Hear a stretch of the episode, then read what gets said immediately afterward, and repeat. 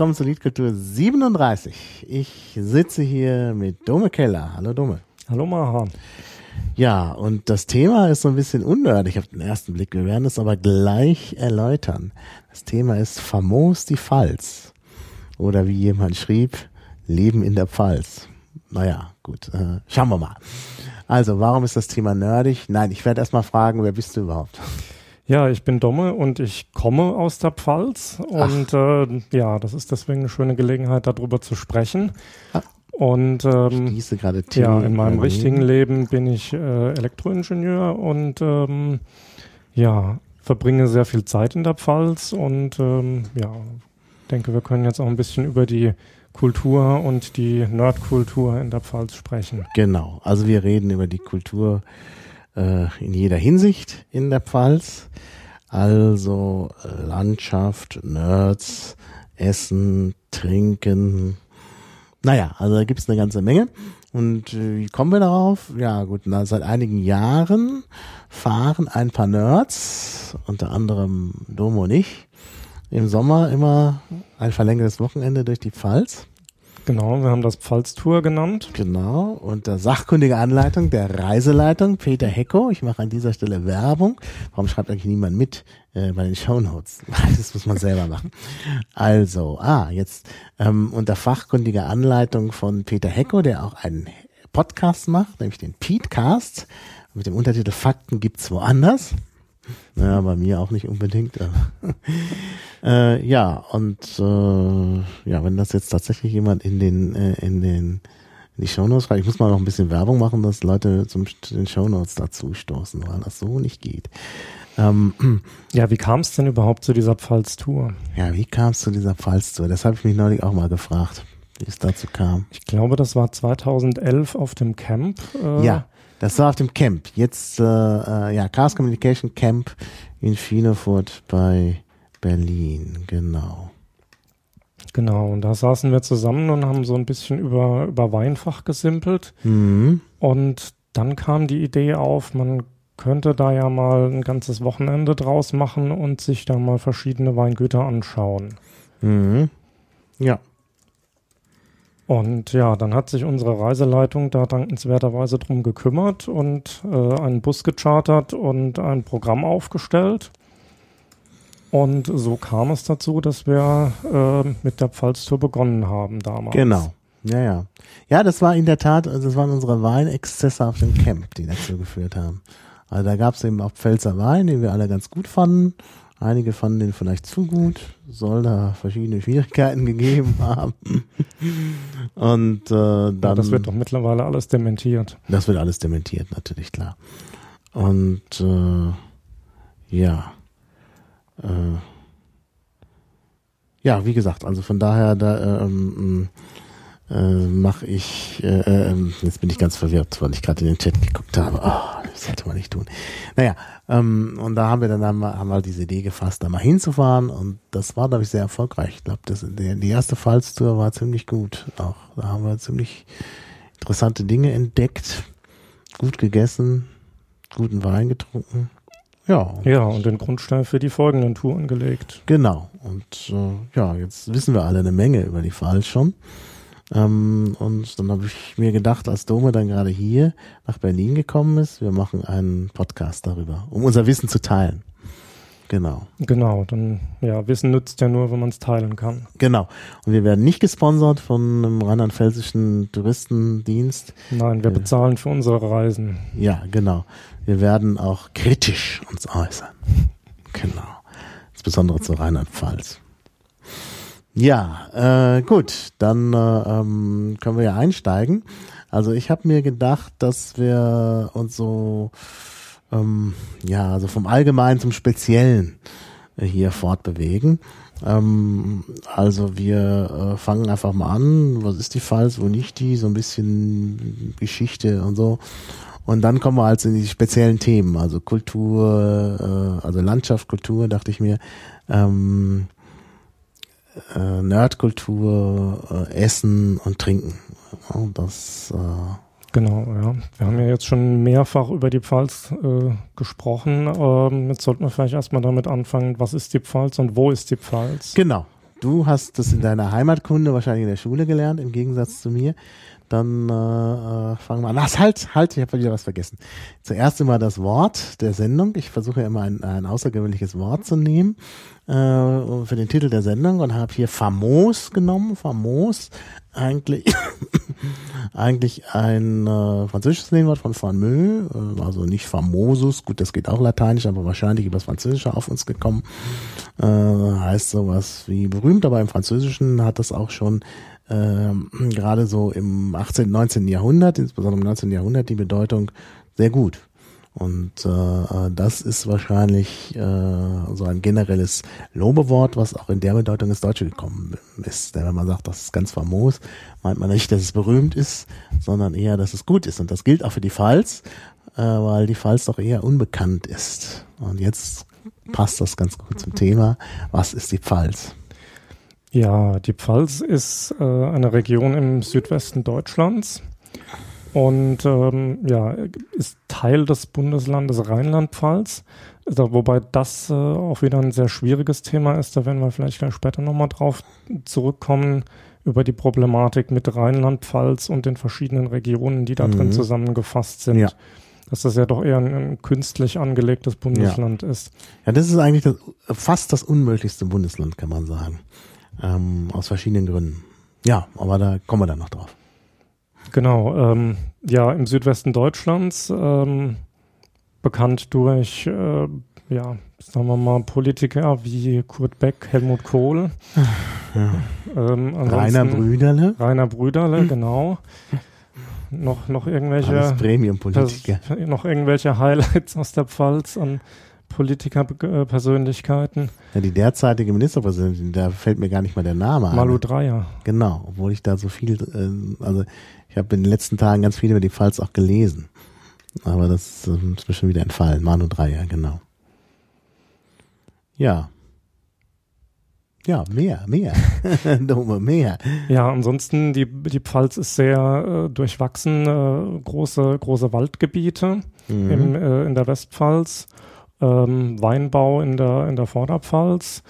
Ähm, Industrie im äh, Bereich um, um Ludwigshafen herum, die BASF als größter mhm. Arbeitgeber der Region, äh, die direkte Lage zum Rhein, ähm, landschaftlich ähm, sehr schön gemäßigtes Klima, immer relativ warm, viel Sonnenschein.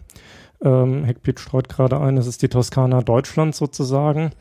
Durch das ja, das hat mal irgendjemand gesagt, ja. Genau, ich glaube, das ist auch hauptsächlich so eine Aussage der Werbebranche, mhm. ähm, dass die Pfalz das die Toskana Deutschlands ist. Ähm, was wohl laut der Wikipedia auch dadurch geschuldet ist, dass eben ja sehr viele mediterrane Pflanzen durch das, äh, durch das milde Klima auch äh, ansässig sind mhm. und ja, man so den Namen da auch verwenden kann. Mhm. Ja, ja, genau. Wobei man ja auch sagen kann, dass die Toskana die Pfalz äh, Italiens ist. Das kann ja, man natürlich umgekehrt auch sagen. Geschichtlich ja. ganz ähnlich eigentlich. Also gerade die Geschichte. Ähm, warum heißt die Pfalz eigentlich Pfalz? Das ist eine gute Frage, aber da kannst du als Linguist ja, bestimmt was klar. dazu sagen. ja, also Pfalz geht auf Palatium zurück. Palatium ist das lateinische Wort äh, für einen Hügel in Rom der besser bekannt ist auf Deutsch unter dem Namen Palatin. Das ist aber erst eine spätere Beschreibung. Mons Palatinus ist erst, glaube ich, in nachrömischer Zeit aufgekommen als Bezeichnung für den Berg. Also ursprünglich äh, äh, Palatium. Da geht auch unser deutsches Wort Palast drauf zurück. Und eben auch Pfalz. Pfalz ist sogar lautgeschichtlich die äh, Fortsetzung von äh, Palatium. Das äh, äh, Prä ähm, äh, Moment, wie das? Palatium, das ist dann, die, die, da wird der, der Akzent nach vorne verschoben, dann die Nachakzentvokale äh, fallen aus. Ähm, äh, das T, das T wird zu Z, das ist einfach nur, das ist dann noch die Endung. Dann wäre es also Palz, so heißt es auch in der Pfalz selber. Genau. Äh, und dann haben wir aber im Hochdeutschen, Pfalz ist ja nicht Hochdeutsch, das ist ja Mitteldeutsch. Ähm, da haben wir dann äh, die ähm, diese Lautverschiebung, äh, wo halt äh, Verschlusslaute zu äh, Afrikaten, später zu Frikativen werden und da wird eben P zu Pf. Deshalb eben Pfalz und in der Pfalz selber, weil die davon nicht erfasst ist.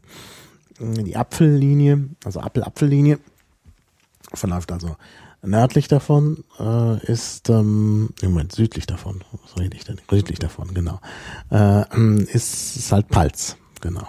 Und ja, warum, was hat das nun mit Rom zu tun? Ähm, das hat äh, deshalb was mit Rom zu tun, weil man die, also auf dem Palatium ist dann eben auch, äh, also das war halt der wichtigste Hügel, also der Hügel, auf dem eben das Haus von Romulus stand und später dann eben auch Paläste, deshalb auch der, der Name. Und äh, der Sitz des Kaisers wird eben auch dann als Palatium, als Pfalz bezeichnet. Und im Mittelalter war es halt so, dass die fränkischen Kaiser durch die Gegend gezogen sind und haben mal überall so ja, Sitze gehabt, sogenannte Pfalzen. Und äh, äh, Kernland äh, war eben tatsächlich die Pfalz, äh, wo dann eben äh, es auch entsprechende äh, ja, Kaisersitze gab. Und äh, ja, das ist halt äh, da hängen geblieben, der Name. Ja, du erwähntest jetzt die römische Herkunft. Wir haben Genau. ja gestern schon mal ein bisschen über das Thema gesprochen. Da Ja, hattest du erwähnt, dass du dich da schon mal in die Geschichte der, der Pfalz und die Historie eingearbeitet Genau. hast.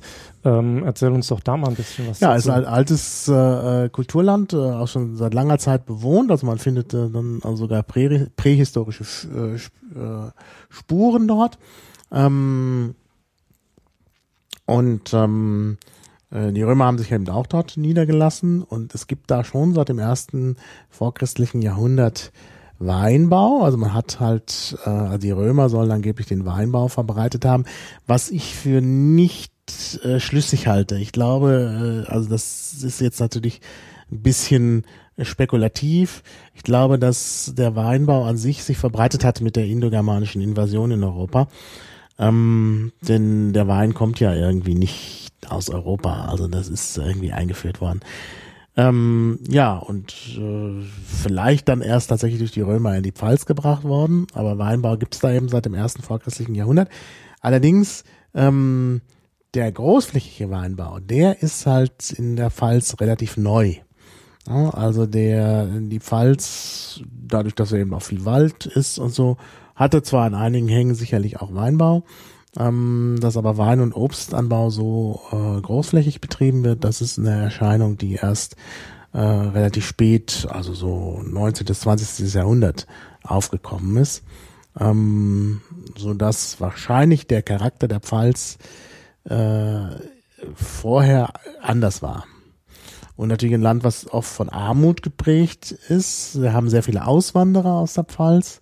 Deshalb, wenn man Deutsch, äh, also irgendwelche Überbleibsel von Deutsch im Ausland finden möchte, wie zum Beispiel Pennsylvania Dutch oder so, dann geht das oft auf pfälzische Mundarten zurück, weil da sehr viele Leute ausgewandert sind. Einmal, weil äh, die Gegend halt sehr ärmlich war, konnte man halt nicht viel machen, überwiegend Wald eben. Und weil es auch religiöse Auseinandersetzungen gab. Denn die Pfalz ähm, hat sich religiös ziemlich gespalten. Und zwar ist es die einzige Gegend Deutschland, in der äh, Katholizismus, Protestantismus und, also beim Protestantismus äh, Lutheraner und Reformierte äh, aufeinander getroffen sind. Also gleich drei religiöse Strömungen, die irgendwie nicht zueinander passen. Und äh, das ist auch erst in neuester Zeit hat es da einen gewissen Ausgleich gegeben. Also jetzt geht man nicht mehr mit dem Mistgabel aufeinander los, aber das muss wohl auch ziemlich hart gewesen sein in der Vergangenheit.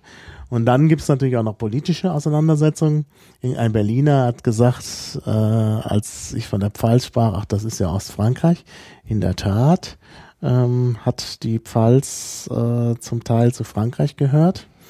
Und äh, ähm, das ist auch praktisch das, äh, der Grund, warum Rheinland-Pfalz so entstanden ist. Das sind eben alles Gebiete, die nach dem Krieg ähm, unter französischer Besatzung standen und auch schon vorher immer mal wieder französisch waren.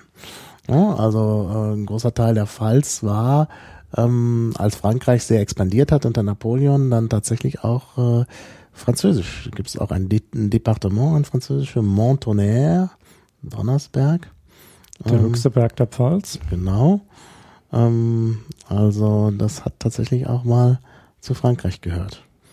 Ja, das merkt man ja bis heute, denn Ja. der Sprachgebrauch der Region Mhm. hat ja immer noch viele französische Worte. Mhm.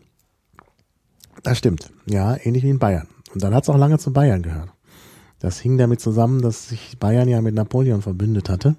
Mhm. Und dann später eben auch, ähm, äh, also, ja gut, das stimmt nicht ganz, ein Teil der Pfalz, die Kurpfalz war vorher schon bayerisch, aber ähm, die Pfalz hat dann nach äh, dem Wiener Kongress auch wieder zu Bayern gehört und hatte dann auch sogar noch einen Sonderstatus, also die äh, linksrheinische Pfalz, was also bis heute Pfalz ist, andere ist ja die Kurpfalz, ähm, die ist, äh, äh, war sozusagen ein Staat im Staate in Bayern mit, mit äh, sehr viel Vorrechten aus der französischen Zeit. Ähm, ja, von daher war die Pfalz auch immer so ein bisschen so ein, ähm, ja, so eine Gegend, wo es rumort hatte, wo es dann Revolutionen gab und wo die Leute dann auch dann wieder auswandern mussten, weil sie sich dann mit der Obrigkeit angelegt hatten. Ne? Ja, Ja, du erwähntest jetzt gerade die Kurpfalz. Das ist ja die rechtsrheinische Seite der Genau. Pfalz, mhm. die jetzt zu Baden-Württemberg gehört. genau. Ähm, was gibt's darüber zu berichten? Ja, die gehörte eben auch zu Bayern zum Teil und trotzdem getrennt. Na, das ist, äh, das ist ganz interessant, dass die so eine sehr eigene Geschichte hinter sich hat und was sich ja bis heute zeigt, da die eben nicht zu, zu Rheinland-Pfalz gehört. Ähm, interessant ist da ja auch die Stadt Mainz. Mainz ist ja die Hauptstadt von Rheinland-Pfalz. Genau. Aber interessant ist, dass ein Stadtteil von Mainz gar nicht zu Rheinland-Pfalz gehört und auch damit gar nicht zu Mainz, nämlich Mainz-Kastell, das ist auf der anderen Rheinseite. Und ähm, das ist ähm, oh. und dieses Rhe- oh. und dieses ist ähm, äh, das also ähm, Mainz-Kastell ist äh, äh, eben getrennt von Mainz, deshalb ich kann mich erinnern, ich war mal in Mainz, also das erste Mal in Mainz während meiner Studienzeit, das war halt noch zu Zeiten, als es in Berlin eine Mauer gab. Und da gab es tatsächlich eine Broschüre in Mainz, Mainz, die zerrissene Stadt, ne, wo also das Schicksal von Mainz irgendwie als schlimmer hingestellt wurde als das Schicksal von Berlin, weil eben äh, Mainz-Kastell eben äh, nicht zu, zu Mainz gehört. Äh, also auch eine ganz interessante Geschichte. Also die Kurpfalz und äh, die Rheinpfalz, wie der andere, wie die andere Seite heißt, aber die heißt Rheinpfalz im Gegensatz zur Oberpfalz. Oberpfalz ist in Bayern. Und Das hat auch mal zur Pfalz gehört. Äh, Und äh, um das zu unterscheiden im Rheinpfalz, was eben heute nur noch Pfalz heißt, das ist ähm, ja, das ist eben auch äh, gehört eben auch äh, irgendwie noch in den in das Gesamtkonglomerat äh, Pfalz. Äh, ja, also wie gesagt, eine sehr bewegte Geschichte, wie man äh, sieht.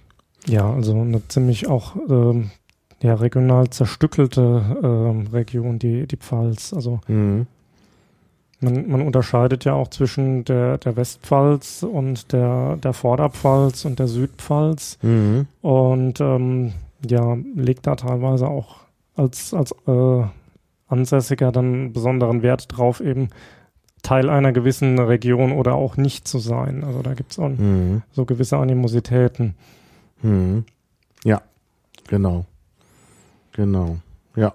Genau, jetzt wird uns hier gerade noch das Stichwort Hamb äh, Hambacher Fest eingesagt. Ja. Hm. Ja, das ist, äh, war auch so eine Revolutionsveranstaltung. Äh, weißt du da mehr? Äh, es hat auf dem Ha- ähm, im Hambacher Schloss stattgefunden, in der Nähe von Neustadt an der Weinstraße. Mhm. Und ähm, ja, man sagt, dass es sei der, der Geburtsort oder die Wiege der Demokratie in Deutschland. Mhm. Ähm, ja, hast du da schon mal was davon gehört? Oder? Ja, ich habe da schon mal was davon gehört. Äh, Ich bin allerdings, ich habe das so ein bisschen übersprungen, weil dieses Hambacher Fest auch immer mit so, ähm, ja, mit, mit Leuten verbunden wird, ähm, die heute äh, eben mehr so in den nationalen äh, Bereich gehören. Ja, das Problem war eben, die Einigung Deutschlands war mal sowas Progressives, weil es halt das nicht gab. Es gab halt kein Deutschland, sondern Deutschland war halt zersplittert. Und da wollte man eben, da gab es eben progressive Kräfte, die eben Deutschland irgendwie vereinigen wollten, so ungefähr so, wie man heute Europa zusammenbringen äh, will. Das galt eben als Utopie. Heute ist das keine Utopie mehr und jetzt wird werden die gleichen Dinge von damals, die damals progressiv waren, heute von den Konservativen beansprucht. Deshalb habe ich da immer so ein bisschen, ähm, ja, wie gesagt, deshalb habe ich das Hambacher Fest übersprungen bei meiner Vorbereitung für diese äh, für, für diesen Broadcast, äh, für diesen Podcast. Also ich, ich gebe jetzt, äh, gestehe zu, dass ich nicht alles gelesen habe. Nee, also ich weiß da auch nur das, was man eben so äh, allgemein darüber weiß, äh, mhm. also auch nicht in, in den Details. Ähm, ja, also heutzutage kann man das Hambacher Schloss immer noch besuchen. Stimmt. Ähm, ja. Es bietet auch einen wunderschönen Ausblick auf die mhm. Umgebung, ist leider sehr touristisch überlaufen. Also es ja. ist eigentlich so für den ähm, ja, für den erfahrenen Pfalzbesucher nicht der Ort, wo man hingeht, mhm. weil es doch sehr touristisch ist. Wir gehen lieber zum Pfalzblick. Genau. Was ist denn das Besondere am Pfalzblick? Ja, das Besondere am Pfalzblick ist, dass man einen schönen Blick hat, unter anderem auf das Kernkraftwerk Philipsburg. Nein, man hat einen schönen Blick in die Pfalz. Und äh, äh, man kann beim Pfalzblick freitags Dampfnudeln essen. Da sind wir aber schon beim Kulinarischen. Das wollte ich ja erst später behandeln. Naja, ist halt ein Restaurant mit Ausblick. Das ist jetzt auch nicht so was Besonderes. Darf auch nicht zu viel Werbung machen, sonst kommen da zu viele Leute hin. Ja, aber der Ausblick ist schon, ist schon schön. Also ja, ja man, man, hat dann auch einen schönen Ausblick auf das Kernkraftwerk Philipsburg, aber das hat man von fast jedem äh, erhöhten Punkt in der Pfalz. Also das ist da leider so eine geografische Konstante, an der man sich dann orientieren kann. Ja, ja, ja, ein weiterer Grund, warum man eigentlich keine Kernkraftwerke will, aber ja, dafür ist jetzt zu spät. Gibt es leider schon und die wird man wahrscheinlich auch nicht wieder los, weil man ja weiß, dass der Rückbau eines Kernkraftwerks immer mehrere Jahrzehnte, äh, oder? Jahrzehnte oder mehr in Anspruch nimmt. Ja. Ja, gut. Also, so viel zur Pfalz, wo das liegt und äh, äh, Geschichte. So, jetzt ähm, Kultur. Was tut sich denn da Kultur? Äh, kulturell? Ist da nicht irgendwie der Hund begraben? Wie, äh, wie meinst du, der Hund begraben? Naja, das ist ja so Provinz, wo nichts los ist, wo man halt, wo sich Fuchs und Hase gute Nacht sagen, um es anders auszudrücken. Das schon, ja. Also es, es gibt ähm, allerdings äh, in, der, in der Mundart da sehr große Bestrebungen, sich kulturell zu betätigen. Es gibt da verschiedene Wettbewerbe auch, bei denen dann äh, Liedgut und äh, Gedichte und so weiter vorgetragen werden. Und das wird auch in der, in der Region sehr gut angenommen. Mhm. Also das Liedgut. ist äh, gut. Ja, also insbesondere diese äh, Mundart-Wettbewerbe, mhm. die, die da ähm, in, den, in den kleineren Dörfern stattfinden, die haben in den letzten Jahren da regen Zuspruch bekommen. Mhm. Ah ja. Also der, der Pfälzer an sich ist ja, ist ja sehr, sehr stolz auf seine Mundart und ähm, ja, deswegen, deswegen finden da äh, diese Mundartwettbewerbe statt, ähm, bei denen mhm. dann ja verschiedenste, verschiedenste äh, Dinge dargeboten werden und ähm, ja, und ähm, ja, bepreist werden. So. Ja, nie was von gehört, siehst du? Also ich bin erstaunt, was du mehr als mitteilst. Mundartwettbewerbe. Ja klar, ich meine, es gibt eine Pfälzer Mundart. Das ist schon richtig. Ja, also es ist äh, auch in meinem Heimatort gibt es so einen so einen Mundartwettbewerb mhm. ähm, auf der Dannstädter Höhe. Ähm, und da werden, wird, wird, Lyrik vorgetragen und so weiter und ähm, dann der Sieger gekürt. Mhm. Und das ist jetzt eine Sache, die seit, seit einigen Jahren erst äh, besteht und das äh, ja, bekommt immer mehr Zuspruch. Mhm. Mhm. Interessant. Wieder was gelernt. Ja, Mundartwettbewerb. Also bei der nächsten Fallstour müssen wir zu einem Mundartwettbewerb, damit man das äh, auch hört. Ja, wie ist denn mit den Nerds? Ja, Nerds gibt es natürlich auch in der Pfalz, mhm. auch in der Kurpfalz. Es gibt ja zum Beispiel. Treffen die sich? In Mannheim den, den Chaos Computer Club ähm, und äh, auch das Raumzeitlabor. Ja. Ähm, was ein, ja, beides Anlaufstellen für die Nerds aus der Umgebung ist, also sowohl aus der Pfälzer wie aus der Kurpfälzer mhm. Seite. Ähm, in der Westpfalz gibt es auch nochmal einen Chaos Computer Club in Kaiserslautern. Genau. Das ist auch ERFA, also Erfahrungsaustauschkreis. Genau. Und ähm, ja, das sind, das sind so die, die Hauptanlauforte für die, für die Nerds in der, in der Region. Das ist eigentlich eine ganze Menge. Ja, also die, äh, die CCC-Dichte ist in, im Südwesten Deutschlands doch recht hoch. Mhm. Äh, weiter südlich ist ja dann auch gleich noch Karlsruhe mit dem, mhm. mit dem mhm. Entropia. Ja, die haben alle viele Mitglieder. Entropia hat viele Mitglieder und Kaiserslautern hat ja, glaube ich, auch über 70 Mitglieder. Und ich weiß nicht, wie der CCC Mannheim dasteht. Ja, ich glaube auch sowas um die 40 oder so. Und das Raumzeitlabor hat sicherlich auch viele Mitglieder. Die dürften so langsam auf die 100 zugehen ja, sogar, ja. Also die Nerddichte ist schon enorm in der Gegend. Spricht natürlich ein bisschen dafür, dass sonst nicht viel los ist. dass nicht viel Ablenkung da ist, denn sonst kann man sich das kaum vorstellen. Ja, und nach Norden ist ja dann noch der, der CCC Mainz in Wiesbaden. Richtig, der ist ja auch äh, sozusagen in Rheinland-Pfalz zumindest. Ja, wobei Wiesbaden ja schon nicht mehr Rheinland-Pfalz ist, aber ja. ich glaube, der formelle Sitz ist ja in, äh, in Mainz, äh, mhm. nur die Räumlichkeiten liegen in Wiesbaden. Das ist ja so ein etwas schwer zu verstehendes Konstrukt. Ja, ähm, man muss eigentlich denken, Mainz und Wiesbaden wären eine Stadt, wenn da nicht wenn da nicht die Landesgrenze dazwischen wäre, so wie, wie eben auch Mannheim und Ludwigshafen eine Stadt wären, wenn da nicht die Landesgrenze dazwischen wäre. Ne? Und bei Mannheim und Ludwigshafen sich ja sogar dieselbe Telefonvorwahl teilen. Ach, sieh an, nicht gewusst, siehst du? Äh, ja, Facts you don't need to know. ah ja, interessant. Ja. Ja. Ähm, hm, Wiesbaden ist dann, glaube ich, wieder ein anderes Rheinbaugebiet, äh, Weinbaugebiet. Also das ist schon äh, nicht mehr Pfalz, ja. Also äh, Mainz ist ja Rheinhessen, interessanterweise. Es liegt nicht in Hessen, heißt aber Rheinhessen. Und Wiesbaden, was äh, in Hessen liegt, ist, ist dann Rheingau. Rheingau, ja, ja. Ja, wir kommen noch auf den Wein, ja, ja, aber das ist so ein äh, Steckenpferd von mir halt, deshalb kam ich da drauf. Also ich kann mich dann immer nicht zurückhalten, äh, wenn es um Wein geht. Eigentlich, um das mal leicht zuzugeben, ähm, wenn es die richtigen Shownoter hier wären, die würden das auch gleich schon wieder reinschreiben als Quote aber muss nicht sein. Eigentlich habe ich ja diesen Podcast nur gemacht, damit ich äh, straflos über Wein sprechen kann. Denn äh, einen Weinpodcast kann ich halt nur machen, wenn ich mal endlich einen richtigen Weinexperten hier habe. Also ich meine, du bist natürlich auch ein Experte, aber ich denke jetzt halt so einen richtigen Eunologen, ähm, so ein Wein-Nerd eben. Und äh, ja, deshalb suche ich immer nach Vorwänden, um dann doch über Wein zu sprechen. Ja, dann greif dir doch, wenn du das nächste Mal in der Pfalz bist, mal einen von den Winzern und rede mit denen. Ja, das ist immer schwierig. Da ist immer so schlechter Internetempfang und so. Und das ist, macht es sehr schwierig. Das ist ein Nachteil. Also wenn man nicht gerade in Mainz oder äh, Mannheim oder äh, Kaiserslautern ist, ist es mit dem Internet immer schwierig. Das ist tatsächlich ein Problem für, für den Nerd in der Pfalz. Die Netzanbindung ist nur in den großen Städten äh, erträglich. Ja. Also ja. so im, im ländlichen Raum, da ist es dann so, dass man da äh, ja nicht mehr wirklich von Internet sprechen kann. Da gibt es dann nur noch mhm. DSL.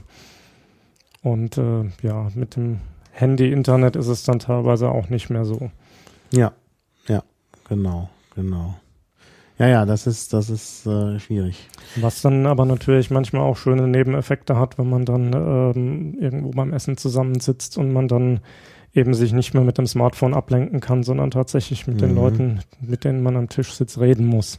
Genau, genau. Ja, aber ist dann doch schon unpraktisch, wenn man dann die ISS beobachten will, wie wir das machen, dann möchte man schon gerne die Informationen haben, wann denn nun die ISS in der Nähe ist. Und das wird dann schwierig, wenn man keine gute Internetanbindung hat. Ja, naja, es gibt noch so einen anderen Aspekt, mm, der so eine gewisse Nerd-Schicht oder Geek-Schicht anspricht, ähm, nämlich Straßenbahnen. Man kann in die Pfalz mit der Straßenbahn fahren. Von die Mannheim aus, die Rhein-Hart-Bahn, genau. Die fährt nach Bad Dürkheim, so richtig Überland. Das ist sehr interessant, weil man halt in Mannheim losfährt, so mitten in der Stadt, da denkt man sich nichts Böses, da steigt man in eine der vielen Straßenbahnlinien ein.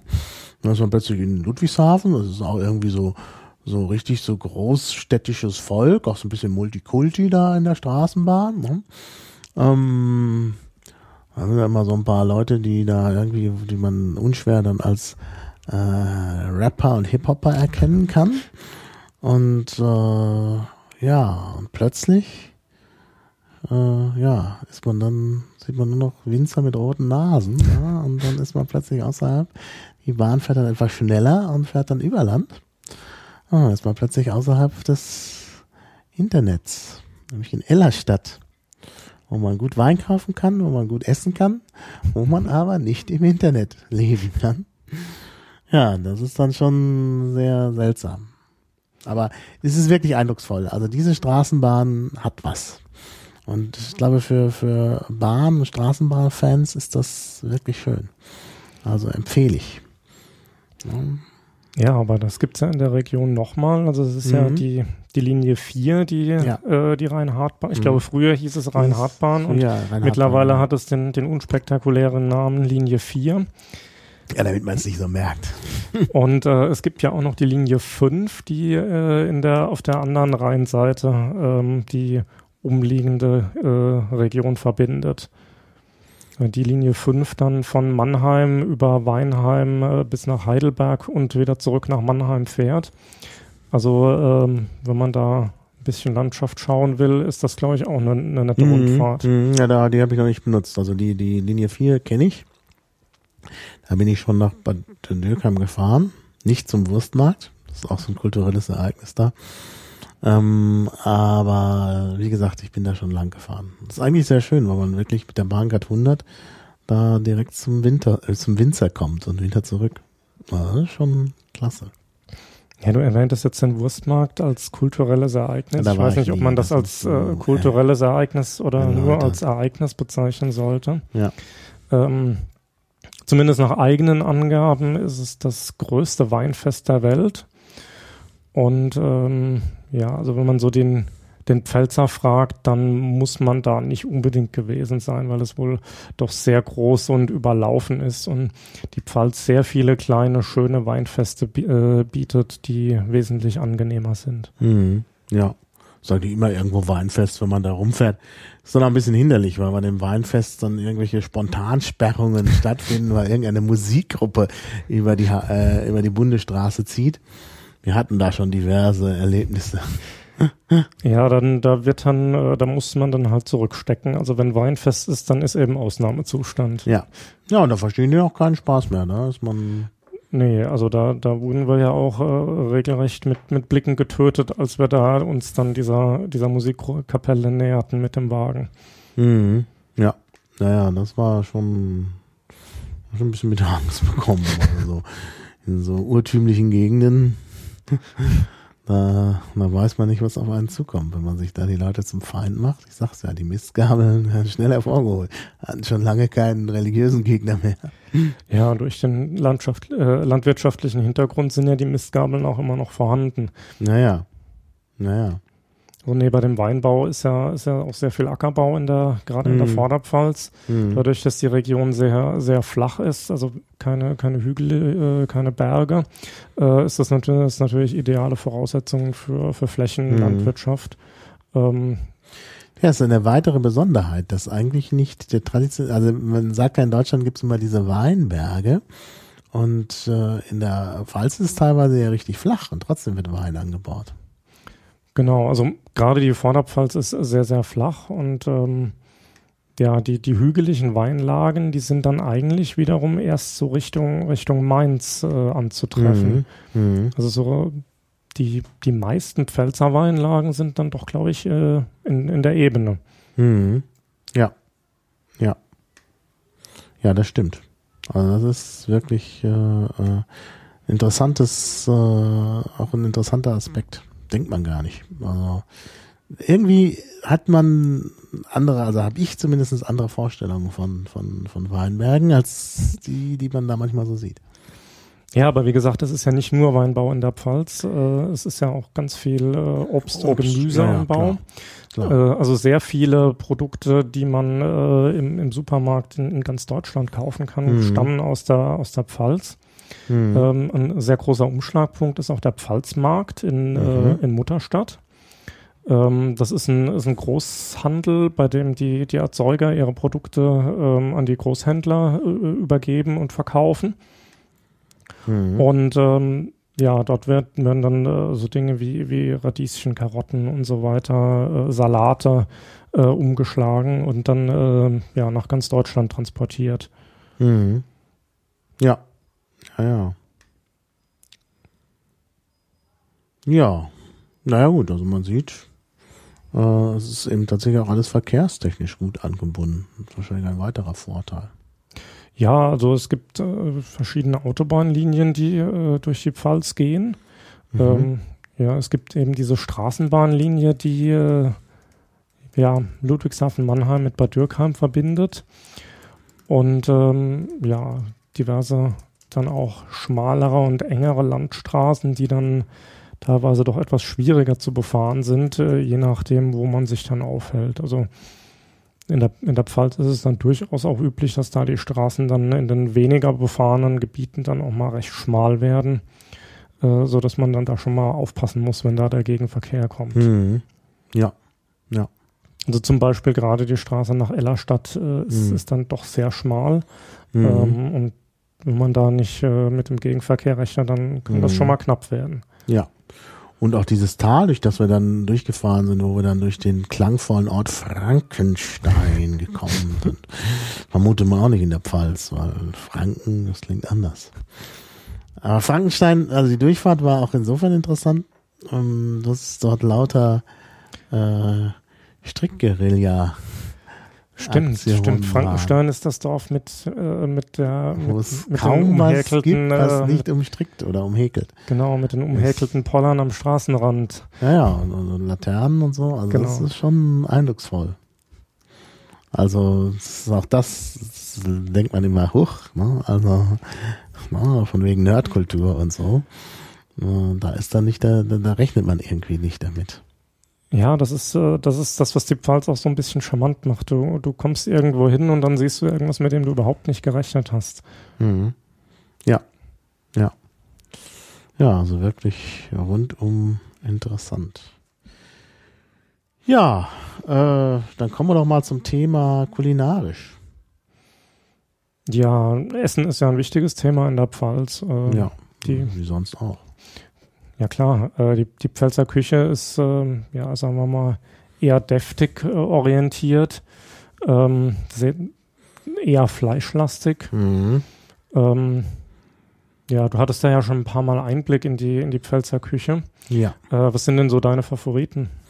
Was heißt meine Favoriten? Ich muss ganz ehrlich sagen, ich habe natürlich am Anfang, weil es exotisch war, auch immer den Saumagen gegessen. Aber ich finde die, die, den, naja, das kannte man eben mal von Helmut Kohl, der alle Staatsgäste da zum Pfälzer Saumagen ähm, eingeladen hat. Aber letztlich finde ich, gibt's andere Sachen, die, die ich noch besser finde.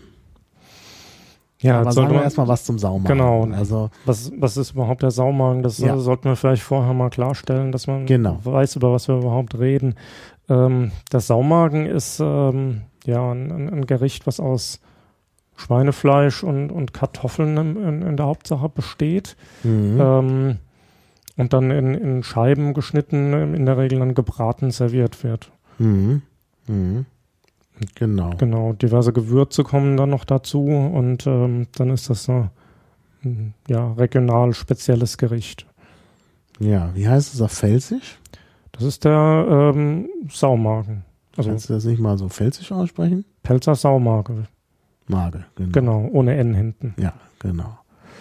Ja, wir werden gleich noch die Orte auf Pfälzisch abfragen, ähm, damit die Leute auch hier einen authentischen Eindruck bekommen vom Dialekt. Genau, ja, und äh, gibt einen schönen Wikipedia-Artikel dazu mit Bild, äh, wo man das auch sehen kann, wie das aussieht.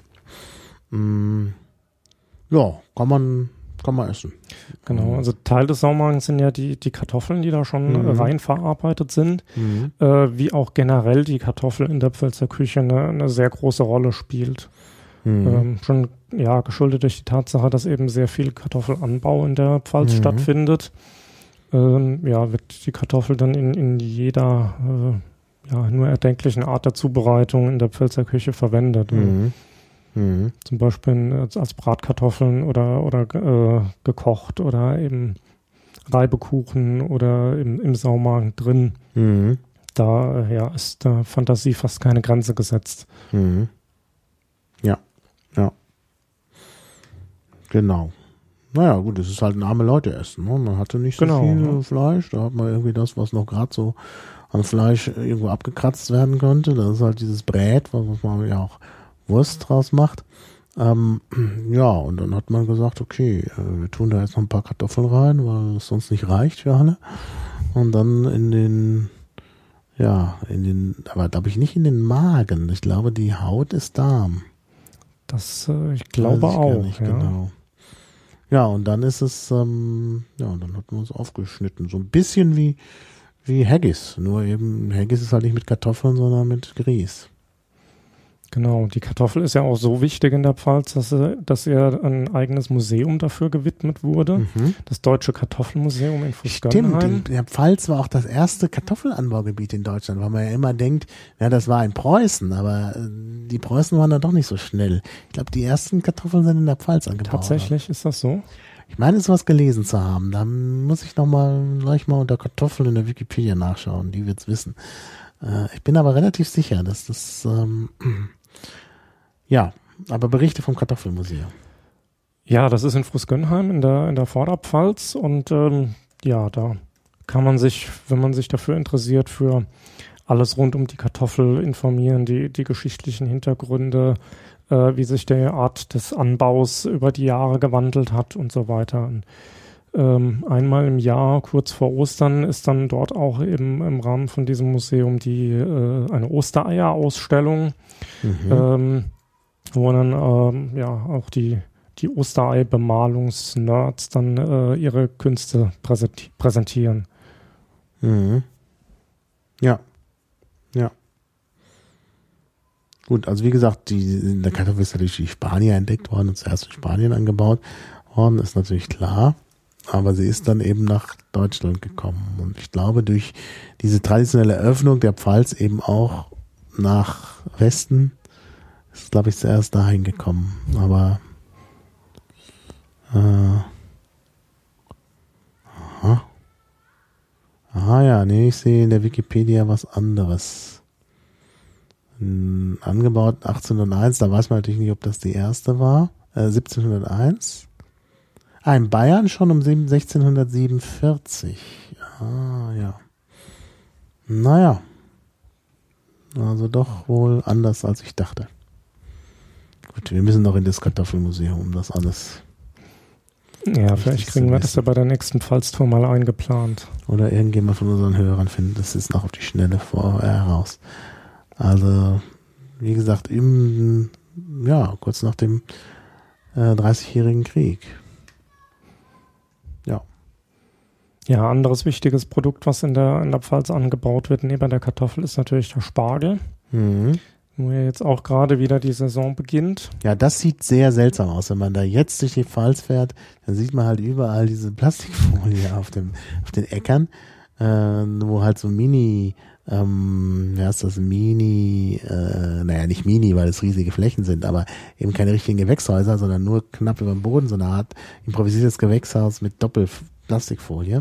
Genau, also es sind, sind riesige Ackerflächen, die dann mit äh, Folie bedeckt sind, Mhm. äh, sodass sich da ja die, der Spargel unten drunter dann ähm, bestmöglich entwickeln kann Mhm.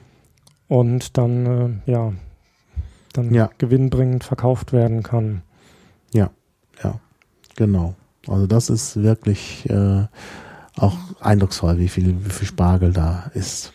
Ich hatte das auch nicht auf dem Schirm, dass da so viel Spargel angebaut wird. Ich dachte immer, Spargel kommt aus äh, Belitz bei Berlin und äh, aus Schwetzingen irgendwo und äh, das war's. Aber offensichtlich kommt der meiste Spargel in Deutschland aus der Pfalz. Ja, die, die Vorderpfalz äh, trägt ja auch den selbsternannten äh, Titel der Gemüsegarten Deutschlands. Mhm, mhm. Ähm, eben Ah. dadurch, dass da so viel äh, Landwirtschaft stattfindet und äh, Gemüse angebaut wird. Mhm. Ja. Ja, auch wieder sehr interessant. Also ja, weitere Pfälzer Spezialitäten, was fällt dir da noch ein? Ja, die äh, Pfälzer Leberwurst natürlich. Mhm. Mit der hatte ich bisher wenig Kontakt. Ähm, ja, es ist eine, eine grobe äh, Leberwurst, Mhm.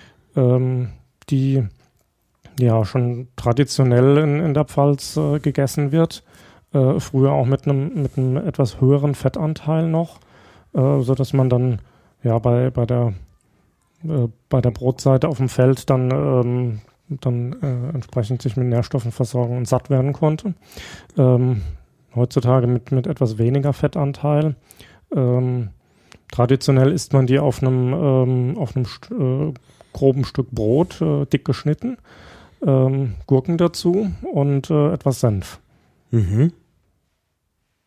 Naja, gut, das nächste Mal esse ich das. Ich habe sonst immer auch in der Pfalz bei einem unserer Wirtshäuser, mh, wo wir äh, öfter mal eingekehrt sind, also wo ich inzwischen mein Lieblingsgericht entdeckt habe, das ist das Spezialschnitzel mit geschroteten Pfefferkörnern in der Panade. Leute, das müsst ihr essen.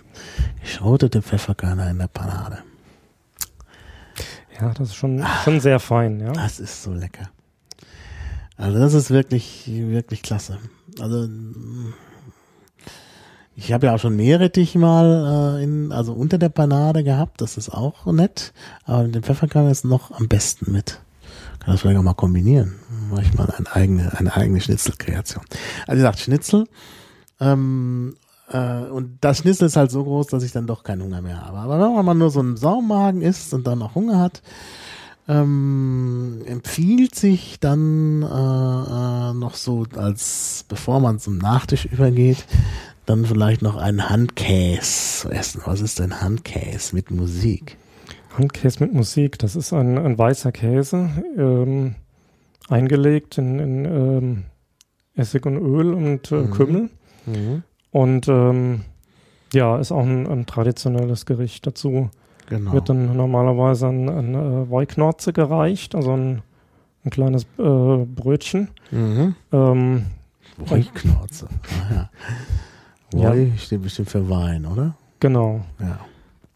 genau. Das äh, ja sieht halt von der von der Form her ein bisschen so aus wie wie die ähm, ja wie wie das Holz einer einer alten Weinrebe Mhm. und ähm, daher der Name. Ah ja. Mhm. Und äh, du hast noch vergessen, da sind noch Zwiebeln dabei. Richtig, genau, Denn das ist ja die Musik. genau. Die Zwiebeln machen dann die Musik. Genau. Wir werden das nicht äh, vertiefen. Wo das ja auch ein kulturelles Phänomen ist. Da gibt's ja diesen äh, Flatulisten, ne? diesen Menschen, der im 20. Jahrhundert äh, tatsächlich Musik gemacht hat durch Pfurzen. Tatsächlich, Ja, das war mir jetzt neu. ja, doch, doch, doch. Das, äh, ich, vielleicht können die Hörer das mal schnell aus der Wikipedia rausfischen. äh, sonst mache ich das mal, aber ich kann halt immer schlecht äh, äh, suchen und sprechen. Ich bin halt nicht multitaskingfähig. Ähm, äh, ja, aber es gab, es, es gab, wie gesagt, diesen Flatulisten. Ähm, und da, Kunstfurzer ist die Umleitung von Flatulist. Äh, genau. Joseph Pujol, Le, Le Petoman, genau, der, der ist dafür bekannt. Äh, eigentlich ein Katalane, aber ein französischer Katalane. Und äh, der hat, ähm, der hat das zur Kunstform erhoben. Schon Ende des 19. Jahrhunderts. Ne? So lange gibt's das schon. Den Kunstfurzer. Also wie gesagt, da hilft äh, als Vorbereitung Handkäse mit Musik. Ja. Ja, jetzt Das äh, macht hab mich ich jetzt alle- gerade etwas sprachlos. alle abgelenkt. Also lies in Ruhe den Artikel Kunstfurzer. Ich versuche jetzt hier die Zeit zu überbrücken durch, äh, ähm, durch mehr oder weniger ähm, Ich lese jetzt hier auch gerade, dass, dass äh, Kunstfurzer im sogenannten Palast der Winde aufgetreten sind. Genau, genau. Ja, ja. ja Le Petoman ist natürlich auch äh, ein sehr schöner französischer Ausdruck. Petit ist Furzen und Petoman. also ist dann schon nochmal, ähm, äh, ja. man glaubte, dass es vom Tonband kam, aber das war in der Tat nicht der Fall. Also es gab dann da, äh, wenn ich mich richtig erinnere, auch tatsächlich äh, richtige Auseinandersetzung bis hin zum Prozess, wo dann eine Beweisführung gemacht wurde, dass es nicht vom Tonband kam. Weil sich das keiner vorstellen konnte, dass der halt wirklich da ganze Arien, Musikstücke äh, hervorbringen konnte. Also, naja, gut, kommen wir wieder zu, zu anständigen Themen. naja, gut, in einem Nerd-Podcast muss man halt solche besonderen Talente einfach erwähnen. Das gehört dazu. Also auch wenn jetzt Leute sagen, ach nö, es verdirbt mir den Appetit und so. Ja, und das, wo wir gerade beim Essen sprechen. waren. Ja, ja. Ja, also wie gesagt, Handkäse mit Musik ist auch unbedingt zu empfehlen. Du sagst weißer Käse. Mm, Das ist jetzt für einige Leute in Deutschland missverständlich, weil also in äh, Franken und glaube ich auch in Bayern und also in dem Bereich versteht man da weißen Käse Quark und das ist natürlich kein Quark, das ist mehr so Harzer Art. Ja? Mhm, also durchaus auch Käse mit mit äh, also ein kräftiger Käse. Ne? Also der der Geschmack wird nicht durch die Zwiebeln erst hergestellt, sondern der hat an sich schon einen guten Eigengeschmack. Deshalb also gerade zum Wein ähm, eine ideale eine ideale Ergänzung. Ja, sonstige Spezialitäten? Ja, ganz wichtig natürlich die Bratkartoffeln. Mhm. Die, ja, ja, Pfälzer Teller gibt's auch immer Bratkartoffeln, genau. genau. Ähm, Ja, Pfälzer Teller, das ist auch so, so da gibt's immer, glaube ich, äh, was war da drauf? Saumagen, Saumagen, äh, Leberknödel, Leberknödel, Bratwurst, Bratwurst und Bratkartoffeln. genau. Und äh, Sauerkraut. Sauerkraut, genau. Ja, das ist ja auch so ein, ist ja auch so ein traditionelles Gericht. Genau, also Bratkartoffeln und Sauerkraut kann man eigentlich in der Pfälzer Küche zu allem reichen. Ja, ja, ja. Genau. Weitere Gerichte. Ja, was gibt's da noch in der Pfälzer Küche? Ja, mein Lieblingsgericht hast du noch nicht. Naja, also, wir haben es sogar schon mal erwähnt heute. So jetzt gut. jetzt, jetzt äh, komme ich nicht mehr drauf. Du, du erwähntest ja schon dann das, das Schnitzel mit dem geschroteten Pfeffer. Ja, nee, ja, das ist so kurz davor, mein Lieblingsgericht zu sein. Also, gibt auch noch was Traditionelles, was es nicht nur in der Pfalz gibt. Obwohl, ähm, Ah, ja, natürlich. Die, ja, natürlich. Ne? Die Dampfnudel. Die Dampfnudel, genau. Was ist denn eine Dampfnudel? Also es ist eigentlich keine Nudel und mit Dampf hat's auch nicht viel zu tun. Nee, eigentlich gar nicht. Äh, Es ist, eine, ist eigentlich eine Mehlspeise. Ähm, ja. Die äh, ja auch nicht im, eigentlich nicht im Dampf, sondern äh, im, im Fett gegart wird. Mhm. Ähm, das wäre natürlich die Frage an den Linguisten, warum heißt das dann Dampfnudel? Ja, das frage ich mich auch. Das, ist, das weiß ich nicht. Und das wird sich auch schwer herausfinden lassen. Das heißt, ich kann ja mal, ich kann ja mal in der Tat einen Versuch machen und äh, ich nehme ja immer gerne, ich greife ja immer gerne zum deutschen Wörterbuch von Wilhelm und Jakob Grimm, weil da irgendwie, also was da nicht drin steht, das braucht man echt nicht zu wissen. Und da könnte ich mir vorstellen, dass es auch die Dampfnudel gibt. Mal schauen, was passiert, wenn ich da Dampfnudel eingebe. Ja, tatsächlich. Es gibt einen Eintrag Dampfnudel im deutschen Wörterbuch. Da sieht man, wie wichtig das ist. Also, das Dampfnudel, Femininum, aus Weizenmehl mit Hefe und aus Roggenmehl mit Sauerteig bereitete Speise, die in der Pfanne oder einem verschlossenen Ofen gebacken, gedünstet wird. Schmeller verzeichnet auch Dämpfnudeln. Und es gibt sogar einen lateinischen Namen, Pemmata vaporata. Also tatsächlich was mit Dampf drin. Ja, wahrscheinlich, wenn man das äh, im verschlossenen Ofen macht, dampft's da drin. Mhm. Oh, wenn man das Fett, Ja. in dem da schwimmt, das wird bei der großen Hitze natürlich verdampfen. Und da drin ist halt dieser komische Teich. Und dieser Teich erinnert eben dann doch an Nudeln, äh, obwohl die natürlich viel größer sind. Und letztlich, ja, ist das dann doch mehr so eine Art wie, wie ein Hefekuchen. Und sieht so ein bisschen so aus, für die, die es nicht kennen, wie, jetzt hätte ich beinahe gesagt, halbe Pfannkuchen. Das versteht wieder keiner. Also in Berlin, wo wir uns gerade aufhalten, heißen äh, die sogenannten Berliner Pfannkuchen. Das sieht also aus wie so ein äh, nur auf einer Seite gebackener Berliner. Ja, wobei die gibt's, also das ist ja auch wieder so eine Geschmackssache, ob man die von einer oder von, von Ach ja, beiden genau, Seiten, man kann die äh, umdrehen, ja. Genau, Mhm. dass sie dann auch von äh, beiden Seiten eine Bräunung bekommen, das ist dann äh, ist eine Geschmackssache. Mhm. Ich sehe jetzt auch gerade bei der Wikipedia, dass es äh, Dampfnudeln wohl allgemein äh, gefüllt und ungefüllt gibt. Mhm. Genau. Und die Pfälzer Dampfnudel ist äh, grundsätzlich ungefüllt. Also, Ja, ist die dann nicht zu trocken? nee, da kommt ja noch eine Soße dazu. Ah, genau. Ähm, da hat man dann äh, traditionell auch die Wahl zwischen zwei verschiedenen Soßen. Es Mhm. gibt einmal die Weinsoße, die von einem äh, Weißwein kommt. Mhm. Und es gibt die äh, Vanillesoße. Ja, Was ist dein Ja. Favorit? ich bin für die Weinsoße. Ja, da bin ich auch. Das ist auch, das ist auch die traditionelle Soße. Die übrigens, wie wir wieder erst der Wikipedia lernen, es ist doch toll. Also ich bin begeisterter äh, Wikipedia-Leser. Ähm, es wird tatsächlich umgeleitet, wenn man auf Weinschaumsoße klickt, auf Chaudot. Da sieht man wieder den Bezug zu, zu Frankreich, Chaudot. Also Chaudot heißt eigentlich heißes Wasser. Chaudot. Und äh, ist das, was die Pfälzer Weinschaumsoße nennen. Also ich glaube, im Dialekt heißt es bestimmt dann auch Chaudot. Das habe ich jetzt noch nicht gehört, aber das äh, heißt natürlich nicht, dass es nicht so genannt werden Mhm. kann.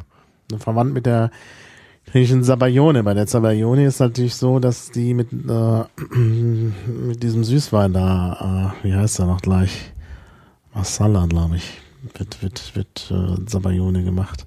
Und das ist sonst auch äh, Weinschaum. Ja. Und äh, ja, wie gesagt, Chaudot, heißes Wasser. Ja, und wird in dann, Frankreich auch gerne über alles Mögliche rübergegeben. dann gehört zum Dampfnudelessen natürlich auch noch die Kartoffelsuppe vorneweg. Genau, erst eine Kartoffelsuppe, weil man ja auch irgendwie was Herzhaftes haben will. Und das ist eine typische Fastenspeise. Das heißt, es gibt's freitags. Also wer äh, Dampfnudeln essen will, muss, in, muss freitags durch die Pfalz fahren. Da gibt's halt eher, da gibt's halt erst dieses deftige. Hier in der Wikipedia wird dann auch gesagt Kartoffelsuppe, Gulasch oder Schweinepfeffer.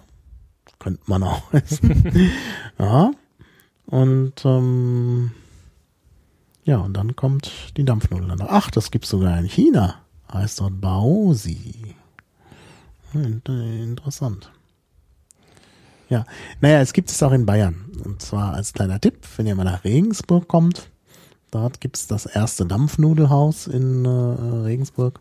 Das ist sehr schön. Da gibt's eine breite Palette von Dampfnudeln und die bayerischen sind halt äh, tatsächlich gefüllt. Gibt's auch Germknödel, das ist so ähnlich. Ähm, was ist eigentlich der Unterschied? Der Germknödel Ah, ist der gefüllt. Wird, der wird auf jeden Fall gefüllt. Ähm, der Germknödel wird äh, in kochendem Wasser oder über Dampf gemacht. Das heißt, er hat keine Kruste. Richtig, Das ist ja. der wichtige Unterschied. Genau. Genau. Und da wird auch meistens noch was drauf gestreut, damit es dann schmeckt.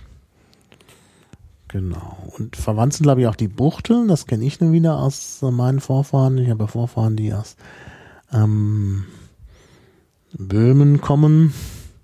Und da gab's Buchteln. Das ist auch so ähnlich, auch so ein Hefeteig. Es wird aber dann gebacken, im Gegensatz zur Dampfnudel. Ja. Ja, ich bin jetzt hier gerade noch bei der Kartoffelsuppe auf der Wikipedia-Seite äh, hängen geblieben. Mhm. Ähm, ja, da ist nochmal ein, ein wichtiges Detail erwähnt. Und zwar neben der Kartoffelsuppe und Dampfnudel gibt es in der Pfalz auch noch die ähm, traditionelle Grumbeersuppe mit Quetschekuchen, also die ähm, Kartoffelsuppe mit Zwetschgenkuchen. Mhm. Ja, aber das ist, glaube ich, das gleiche Prinzip, dass man was Herzhaftes isst, um dann leicht zum Süßen über, überzugehen. Und wie gesagt, ja, wo, wobei die, die Kartoffelsuppe und Zwetschgenkuchen, das wird gleichzeitig gegessen. Also da Mhm. äh, hast du dann beides gleichzeitig auf dem Tisch. Während bei der Kartoffelsuppe und den Dampfnudeln, da isst du ja zuerst die Kartoffelsuppe Aha. und dann die Dampfnudel. ja, vielleicht ist es nur heute so. Vielleicht ist das ja früher anders gewesen, dass das dann auch zusammenkam. Das kann schon sein. Steht ja. ja hier auch in der Wikipedia, in der Pfalz ist die Dampfnudel ein traditionelles Hauptgericht. Ist entweder mit süßen Beilagen oder mit salzigen Beilagen, zum Beispiel Kartoffelsoße, Suppe gegessen wird. Aber es kann auch gleichzeitig kommen. Ich glaube, das ist heute so, dass man das nicht gleichzeitig macht. Und ähm, ja, wie gesagt, das ist äh, ähm, eben so eine Fastenspeise. Ja, wobei die Dampfnudel ja auch so als, als Zwischenmahlzeit äh, durchaus gängig ist. Also in fast jeder äh, Bäckerei in der Pfalz kannst du dir auch eine Dampfnudel kaufen und äh, die wird dann hm. in der Regel dann kalt und äh, so direkt hm. ohne, ohne Beilage dann verzehrt. Ah, es gibt noch einen interessanten äh, Unterschied zwischen der bayerischen und der, ähm, der pfälzischen Dampfnudel. Die pfälzische hat eine Salzkruste. Richtig. Ja. Ja. Obwohl das manchmal auch ein bisschen, also muss man aufpassen, dass es nicht zu, zu schwarz wird darunter. Das ist, äh, ja. Ja, es, sollte ein, schönes dunkles Braun sein. Ähm, manchmal driftet das dann aber schon in so ein verbranntes Schwarz ab und dann ist es nicht mhm. mehr lecker. Mhm. Ja, stimmt. Ja, das ist halt eine schwierige Sache. Deshalb Dampfnudeln zu Hause zu machen, das ja, ist äh, richtig man Aufwand halt und man braucht da ganz viel, kann. man braucht da ganz viel Erfahrung dafür. Ja, man braucht die Erfahrung. Man, darf, man kann nicht drunter gucken, man kann auch nicht zwischendurch dauernd den Ofen öffnen, weil sie dann nichts wird. also das ist äh, schon schwierig. Man muss eigentlich genau wissen, wie viel Ave Maria man zu beten hat, bis das fertig ist. Ja, also meine Großmutter hatte da so einen, so einen riesengroßen gusseisernen Topf mit schwerem Deckel und da wurden die Dampfnudeln drin zubereitet und äh, das war dann auch, äh, kamen da rein und nach einer gewissen Zeit, die so im Gefühl war, kamen sie wieder raus und dann waren sie gut. Also, Hat deine Großmutter diesen verschrottet oder wieso hatte? Äh, nee, die ist vor äh, vielen Jahren schon verstorben, deswegen. Und habt ihr den ähm, nicht gerettet? Doch, Topf? der Topf existiert noch. Da werden auch ab und zu noch Dampfnudeln zubereitet, aber eben nicht mehr in der Qualität. Weil man eben ja, nur den Topf und nicht mehr die Erfahrung hat. Ja. Ja, die Erfahrung kann man sammeln. Ja, klar, aber das ist halt ein, ein äh, Prozess, der sich über viele Jahre hinzieht, bis man so die perfekte ja, Dampfnudel ja, zubereiten gut, kann. Das wäre ja was für Nerds, sich da einzuarbeiten und äh, das experimentell festzuhalten. Und dann kann man anschließend Dampfnudel machen. Also ich finde das jetzt nicht schlecht. Hm? Ja, schon. Also ja, sollte man eigentlich mal wieder öfter machen. So. Äh, ja selber kochen ist ja, ist ja eine, eine, eigentlich eine schöne Beschäftigung. Genau, vor allen Dingen für Nerds. Ja. Also wird Zeit, wie Hackbit ja hier im Chat sagt, für einen Dampfnudel-Workshop. Ja, fände ich eine gute Sache. Mhm. Ja, und wie gesagt, man kann die Bayern und die Pfälzer zusammenführen, wo sie unterschiedliche Dampfnudeln machen. Da gab es auch einen Streit, steht in der Wikipedia. Die Bayern wollten die nämlich schützen lassen als bayerisches mhm. Produkt. Und da hat sich dann der rheinland-pfälzische Landwirtschaftsminister Hendrik Hering, SPD, an den bayerischen Kollegen Josef Müller, CSU, gewandt und protestiert. Das ginge ja nicht. Daraufhin hat man aus München versichert, dass es sich von der Harmflude garantiert nicht meine Spezialität handelt, die Bayern EU-weit schützen lassen. Na, nochmal Glück gehabt. Das wäre ja, das wäre ja schlimm gewesen. Das wäre ein harter Schlag für die Pfälzer Dampfnudel gewesen, ja. Ja, Ah, hier steht auch irgendwie das ähm, mit, dem, mit der Wortbedeutung, was das da genau dann auf sich hat. Die, dass das mit der Nudel doch einen Grund hat. Ja, genau. Nudel, das kommt eben von den Knudel, Knoten, Knuddel, Knolle, Knospe, Knauf, Knopf. Kn-Wortserie, genau. Gut, also ist dann die Dampfnudel, wie wir eingangs bemerkt Gnocchi, haben, die eigentlich gar nichts mit, mit äh, dem äh, eigentlichen Ding zu tun hat, dann vielleicht doch gar nicht so abwegig. Ja, ja. Nachdem der Dampf beim, beim Garprozess mhm. entsteht und genau. äh, die, die Nudel vom Knödel kommt, mhm. dann hätten wir auch das Wort geklärt. Mhm. Ja. Ja, genau. Ja. Ja, durch die Nähe zu Frankreich äh, hat ja auch der äh, Flammkuchen Einzug in der Pfalz gehalten. Mhm. Das ist ja jetzt auch nicht Stimmt. so die, die traditionelle Pfälzer Küche, sondern eher aus dem, äh, aus dem Elsässischen. Und ja. Ähm, ja, das hat jetzt seit, ich weiß gar nicht seit wann, äh, aber eben durch die, durch die Nähe zu Frankreich, dadurch, dass die Pfalz immer mal wieder zu Frankreich gehört hat, ähm, da auch Einzug gehalten. Und mhm.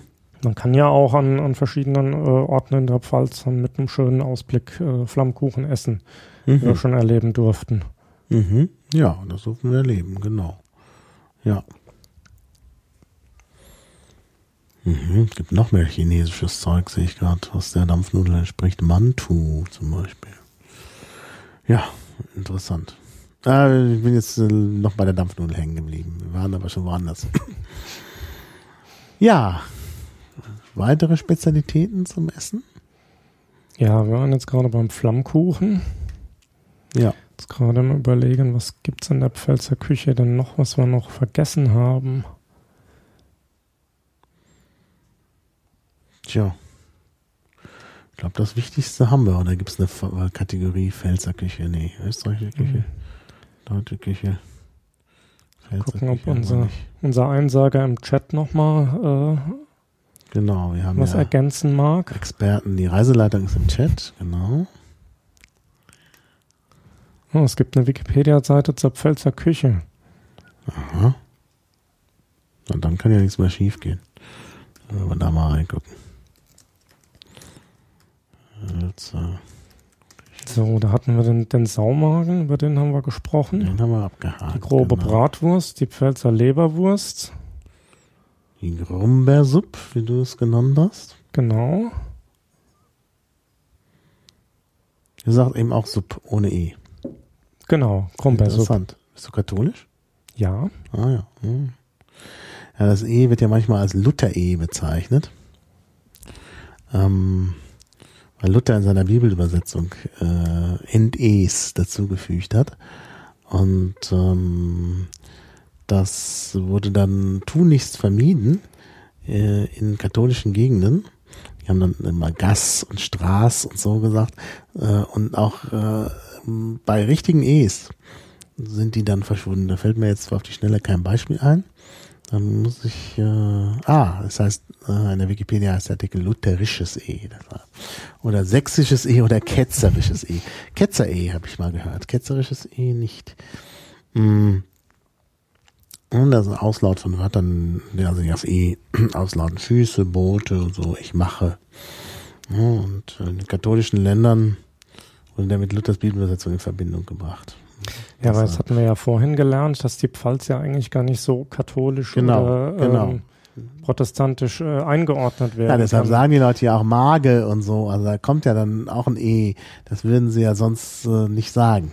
Genau, in der Pfalz ist es ja von der, von der Religionsaufteilung so, dass man in, in jedem Ort mindestens zwei Kirchen Mhm. hat, in Mhm. dem sich dann die Bevölkerung auch recht gleichmäßig aufteilt. Also Mhm. es ist da eher so ein, so ein Nebeneinander als äh, Mhm. wie das eine oder das andere. Ja, Quetsche Kuche zum Beispiel und nicht Quetsch, Quetschkuch, wie das dann ohne Luther E wäre. Also man sieht schon, also das ist schon deutlich. Ja, Fisch gibt's da angeblich auch. Ja gut, es gibt natürlich im Rhein Fische. Ja. Und interessanterweise der Rhein ja nicht so eine Bedeutung hat für, für die Pfalz. Der Rhein, äh, der ist, ja, der ist da. Also, Mhm. ähm, aber ja, eben höchstens für, ähm, weiß ich jetzt nicht, äh, die, das Transportgewerbe, äh, Binnenschifffahrt. Hm. Ähm, ansonsten Mhm. Naherholungsgebiete an den Altrheinarmen, das ist noch, äh, das könnte man noch erwähnen. Ja.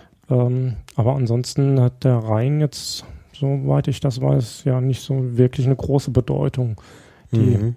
Weinbaugebiete der Pfalz liegen ja auch eher vom Rhein entfernt. Ja, das ist, das ist auch nur eine Sache, die mich, die mich gewundert hat. Weil normalerweise denkt man doch, dass äh, ähm, äh, so Weinbaugebiete, und wenn man sich die Karte deutscher Weinbaugebiete anschaut, sieht man das ja auch, dass man, dass die immer an einem Fluss angesiedelt sind. Und in der Pfalz, die ja eigentlich auch am Rhein liegt, es ist ja nicht so, dass der Rhein da völlig aus der Welt wäre, da sind aber genau die Weinbaugebiete nicht am Fluss. Also das ist schon, äh, das ist schon auffällig, finde ich. Ja, man sieht in dieser Karte ganz schön, dass in der, in der Rheinebene äh, eben gerade kein, Weinan, äh, kein Weinanbaugebiet Mhm. liegt. Mhm. Also die, die Weinanbaugebiete Pfalz auf der, auf der linken Seite und äh, Baden auf der rechten Seite, die liegen schon deutlich vom Rhein entfernt. Und das ist, Mhm. das ist dann die Region, wo ähm, ja dann auch das flache Land endet und es wieder Mhm. etwas hügeliger wird. Ja, ja. Genau. Ja, das ist schon, schon sehr seltsam. Ja, na, da sind wir wir jetzt einen wunderbaren Überblick, äh, Übergang zum Wein. So, jetzt sind wir endlich an dem Punkt, über den du die ganze Zeit sprechen Ja, wolltest. genau, genau. Ja, ja. Ja, also ein wichtiges äh, äh, Weinbaugebiet ist die Pfalz. Befindet sich auch in einer Gegend, wo die meisten Weinbaugebiete Deutschlands sind, ist natürlich klar. Wir haben ja schon gesagt, die Römer bringen den Wein. Das heißt, die sind, der Wein ist natürlich überwiegend da, wo auch die Römer waren, also in Süddeutschland, Südwestdeutschland vor allen Dingen. Ähm, und ja, und ich hatte bis zu dieser Sendung, bis zur Vorbereitung auf diese Sendung, hatte ich immer im Kopf, dass es in Deutschland elf Weinbaugebiete gibt. Aber das war falsches Wessi-Wissen. Wie viele gibt es denn tatsächlich? 13. Ich hatte eben die zwei in Ostdeutschland nicht mitgezählt, weil ich die nicht, in, der Schule gelernt habe, obwohl ich dann hinterher beim Aufzählen schon immer an Saale Unstrut gedacht habe. Und dafür habe ich dann ein westlichen, ein westliches vergessen. Also die äh, Weinbaugebiete sind natürlich die A. Äh, na, das geht dann auch entlang der A bis zum Rhein eben. Dann äh, der Mittelrhein, ganz bekannt, äh, diese ganzen Sachen Lorelei und so, das ist Ja. alles Weinbaugebiet. Dann haben wir die Mosel, ne, auch ganz alt, eben aus römischer Zeit, wo ja auch die deutschen Spitzenweine herkommen. International am meisten anerkannt, obwohl da auch manche überschätzt werden. Ähm, ja, dann haben wir äh, die Nahe, genau, die aber auch zum Rhein hin äh, strebt. Also das ist doch dann immer am, am Rhein und der Rheingau eben, das ist halt dieser nördliche, also rechtsrheinische Teil. Genau, das ist dann in der Nähe von Rheins. Wiesbaden. Genau, genau. Dann haben wir Rheinhessen, was nicht in Hessen liegt. sondern Das ist altes Hessen eben, als, als Hessen war ja mal größer. Und Rheinhessen eben, das ist halt der linksrheinische Teil, also Mainz und Genau. alles was drumherum nicht. Und den Rhein dann auch runter. Da geht's ja Dann tatsächlich, runter, bis es sich dann an die, an die Pfalz anschließt. Genau, da geht's plötzlich vom, vom Rhein weg. Da ist nur noch Chemie am Rhein. Das nimmt dann die Pfalz. Dann gibt's so gegenüber, auf der anderen Seite auch vom Wein weg, nördlich von Mannheim, interessanterweise, oder nordöstlich von Mannheim, die hessische Bergstraße. Da habe ich nie Wein von getrunken. Ich glaube, Das ist das einzige Weinbaugebiet, was mir völlig unbekannt ist.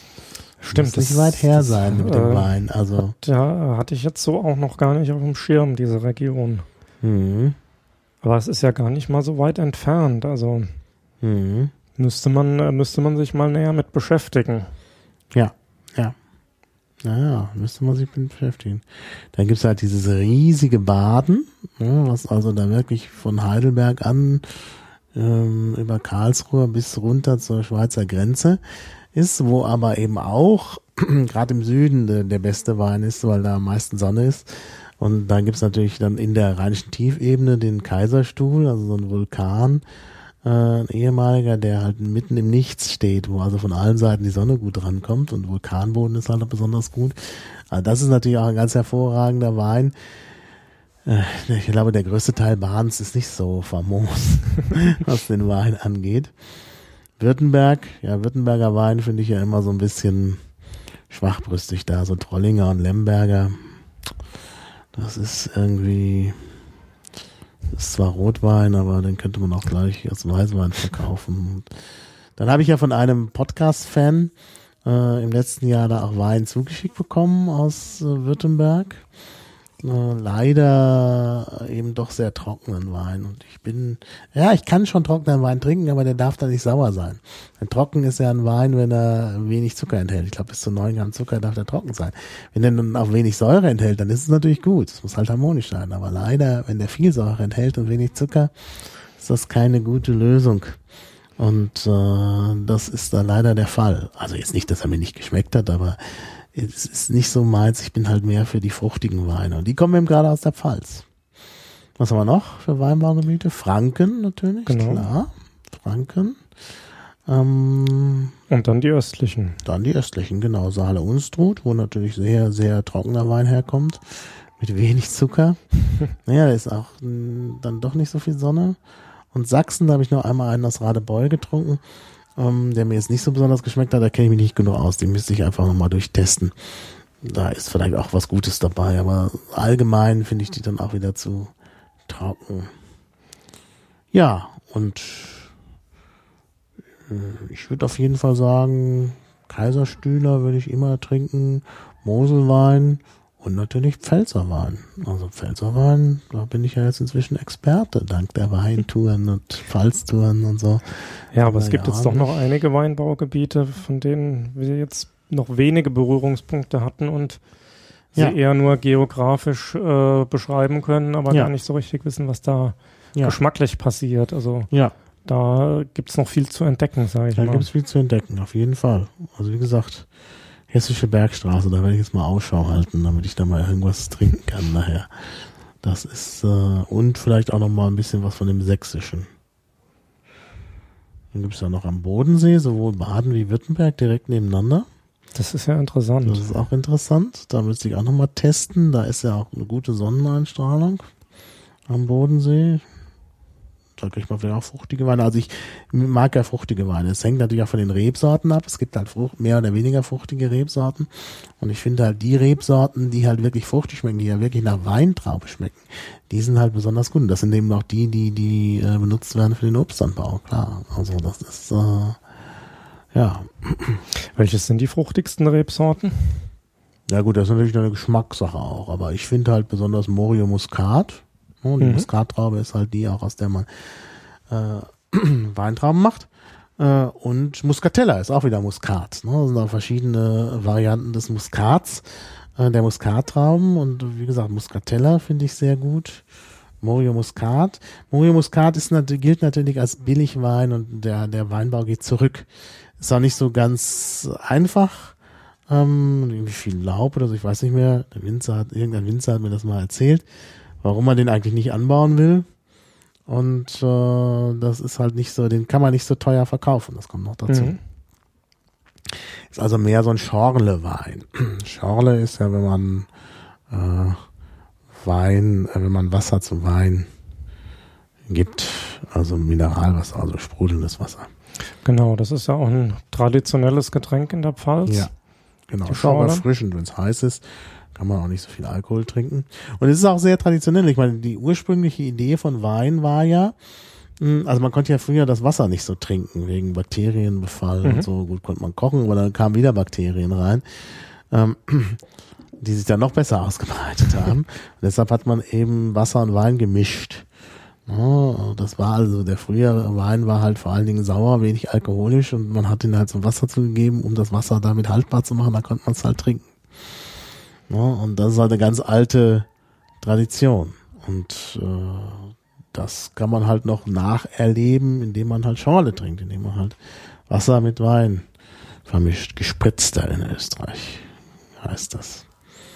Gespritzt gibt es auch gut wieder, weil man halt ein bisschen Wasser ins, in den Wein spritzt. Und die Pfälzer machen das ja auch so. Ne? Das geht doch mit dieser Fingerregel. Ne? Genau, mit den, mit den vier Fingern. Die vier Finger. Also man äh, hat so ein großes Halb-Liter-Glas, ein sogenanntes Duppeglas.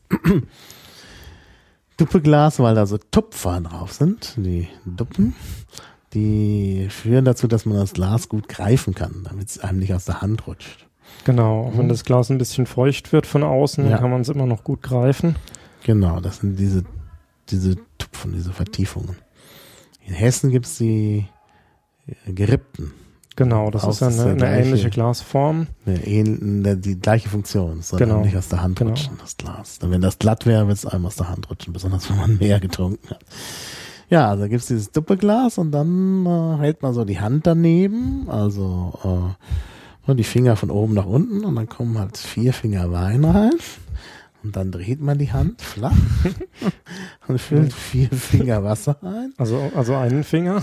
Und äh, dann äh, kommt noch für den Geschmack ein Schuss Wein. und das ist dann die berühmte Weinschorle, die Pfälzer Weinschorle. Und da eignet sich halt Morio Muscat sehr gut. Das ist eigentlich der Wein, den man da trinken will. Genau. Alternativ kann man dann natürlich auch noch eine, eine dünne Schorle oder eine Autofahrerschorle bekommen, die dann wirklich nur halb-halb gemischt wird. Aha. Okay, dünne Schorle, Autofahrerschorle, genau. Ja. Naja. Ja gut, also der Straßenverkehr soll ja nicht gefährdet werden. Das heißt, eigentlich sollte man da überhaupt keinen Alkohol trinken. Also wir empfehlen hier als äh, Podcaster keinen äh, äh, keinen Genau. trinken. Oh, Ja, aber wir, was, was wir ja immer, immer häufig machen, wenn wir unterwegs sind, ist die Traubensaftschorle, ja. die es auch in, in, in dieser Glasform gibt und ähm, die auch sehr erfrischend wirkt. Mhm. Mhm. Ja, und gerade auch, wenn man so einen langen äh, Pfalztourtag hinter sich hat und dann Mhm. vielleicht äh, ja nicht nicht noch äh, den, Al den, Alko den Alkohol vom Wein dann noch haben möchte, äh, dann ist so eine Traubensaftschorle auch eine sehr schöne Alternative. Ja, das stimmt. Mhm. Ja. Und man kann, man darf danach auch noch Auto fahren. Wobei ich auch festgestellt habe, dass viele Winzer keinen Traubensaft verkaufen wollen. Ich dachte zuerst, das wäre so eine, so eine arrogante Haltung, dass sie ja lieber ihren Wein verkaufen. Aber einer hat uns ja dann erzählt, dass es problematisch ist. Traubensaft ist eben sehr Traubensaft. schwierig in der Herstellung. Sehr, sich sehr darauf konzentrieren. Denn wenn da die geringsten Mengen Bakterien reinkommen, fängt das an zu fermentieren und dann ist halt Schluss. Wird lustig. Ja, also bei, für die Traubensaftherstellung muss man da sehr, sehr stark auf die Hygiene achten. Mhm. Und ähm, es ist damit auch ein sehr teurer Prozess und ähm, ja, dadurch, dass man den Verkaufspreis dann nicht beliebig hoch machen Naja, kann, Traubensaft äh, ist ist halt dann- immer günstig. ist dann Also, da, ist dann da nicht mehr so viel Marge übrig oder es ist dann Mhm. äh, ein Nullgeschäft, was man halt nur noch zur Mhm. Abrundung des Sortiments hat. Ja. Wobei ich da auch wieder sagen muss, wenn ich so im Tetrapack Traubensaft kaufe, Das ist ja ganz 100% furchtbar. Saft und 100% Saft, wohlgemerkt. Also da ist ja nicht, nicht Wasser dabei. Und wenn ich jetzt vom Winzer Traubensaft habe und das vergleiche, der Geschmack ist doch ganz anders. Das sind doch ganz unterschiedliche Welten. Da frage ich mich mal, was wird einem da im Tetrapack verkauft? Ist das irgendwie gen manipuliert oder was? Also das schmeckt doch immer so wässerig. Auch wenn das 100% Saft ist. Oder gilt da irgendeine Regel, dass 100% heißt, man kann irgendwie bis zu 12% Wasser dazu schütten oder keine Ahnung. Ja, das war noch ein Punkt, auf den ich gerade noch eingehen wollte. Wenn wir von Traubensaft reden, dann reden wir natürlich nicht von dem, was äh, im Tetrapack im Supermarkt Ja. steht, weil das ist irgendwie geschmacklich äh, so überhaupt nicht das, was äh, wie das, was man beim Winzer bekommt. Mhm. Also ich habe auch schon schon äh, mehrfach die Erfahrung gemacht, dass ich mit Leuten zusammengesessen war, die gesagt haben, so Traubensaft ist ja total furchtbar und, und schmeckt ja Mhm. gar nicht. Mhm. Äh, und, und dann äh, eine Flasche vom, vom Winzer aus dem Keller geholt äh, und dann gehen plötzlich die Augen auf und, und die Leute sind ganz erstaunt, wie Traubensaft schmecken kann. Ja. Mhm. Ja. Ja, ja, also ich finde das schon auch erstaunlich. Ähm, ja, ich trinke ja nicht so viel Traubensaft, hab den im Keller. Und mir ist ja auch prophezeit worden, dass der schlecht wird. Ähm, sehr schnell, was ich, was ich nicht bestätigen kann. Also mein Traubensaft ist immer noch intakt im Keller. Auch wenn mein Keller, ich habe ja so einen typischen Weinkeller mit diesem braunen Schimmel an der Wand, äh, der ja entsteht, wenn man Wein im Keller lagert. Und ähm, das ist, äh, also dann denkt man immer, da wird sich der, der Traubensaft nicht lange halten, aber das Gegenteil ist richtig. Also mein Traubensaft ist, ich habe bisher noch keine Flasche gehabt, die schlecht geworden ist. Also ich hatte das jetzt in der letzten Zeit ein paar Mal, dass mir Flaschen äh, Hm. oder nicht mehr so waren, dass ich sie mit gutem Gewissen dann trinken wollte, Hm. äh, dass, dass ich außen auf der Flasche Schimmel abgesetzt hatte oder ähm, Hm. teilweise auch unter den äh, Verschluss gekrochen Ja, ja. war. Und das war dann der, für mich der Punkt, wo ich Nee, dann gesagt habe, also wenn es außen auf der Flasche ist, dann kann man es abwaschen. Aber nachdem es dann Mhm. schon unterm Verschluss war, Ja, ja. war dann für mich die, Schmerzgrenze erreicht, Ja. wo ich Ja, dann gesagt habe, das, ähm, das Risiko möchte ich jetzt nicht eingehen. Hm. Wobei eigentlich ähm, die Flüssigkeit des, des Traubensafts noch intakt war. Denn äh, wenn, wenn die Flüssigkeit äh, anfängt zu schimmeln, dann ist das ähm, meistens sehr heftig. Das sieht man dann deutlich. Also Hm. Hm. dadurch, dass der Traubensaft sehr hohen Zuckeranteil hat, ist das ein, Mhm. guter Nährboden. Hm. Und ähm, ja, wenn da Ja. Verunreinigungen drin sind, dann, ähm, Hm. dann schlägt das doch sehr Mhm. deutlich aus. Nun könnte es daran liegen, dass ich meine Flaschen ja liegend lager im Weinregal, auch die, äh, die Traubensaftflaschen. Und dann kann eigentlich das nicht unterm Deckel schimmeln, weil da immer Traubensaft drauf ist.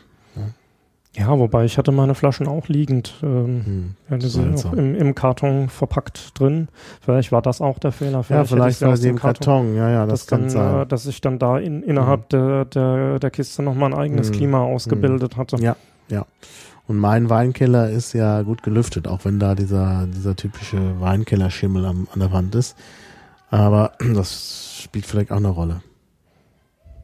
Ja, du hattest ja auch mal erzählt, dass du spezielle Regale für deine Weinlager ja, ja, ja, hast. Ja, ja, ja. ich habe mir ja ein Regal bauen lassen und äh, ich habe ja nun auch, äh, obwohl ich in letzter Zeit nicht mehr so viel fränkischen Wein gekauft habe, weil ich halt so viel Pfälzer Wein habe, habe aber Pfälz, äh, fränkischer Wein wird ja manchmal auch in so, sogenannten Boxbeuteln ähm, bereitgestellt. Das sind, diese, das sind diese bauchigen ovalen das sind diese Flaschen. bauchigen ovalen Flaschen, die kann man zwar gut hinlegen, aber wenn ich jetzt ein normales Weinregal hätte, also natürlich wollte der der äh, Schreiner, der mir das Regal gezimmert hat, das musste ich halt anfertigen lassen, weil halt in einem Keller, wo alles schief und krumm ist und die Wand nicht gerade ist, kannst du halt nichts einstellen, was äh, gekauft ist. Ich meine, ich hatte erst Plastikregale da, aber mit denen bin ich halt nicht glücklich geworden. Und da kann man halt immer auch nur eine bestimmte Zahl aufeinander stellen und dann stehen die trotzdem ganz krumm und schief da, weil halt der Boden äh, völlig ungerade ist und wie gesagt die Wand eben auch.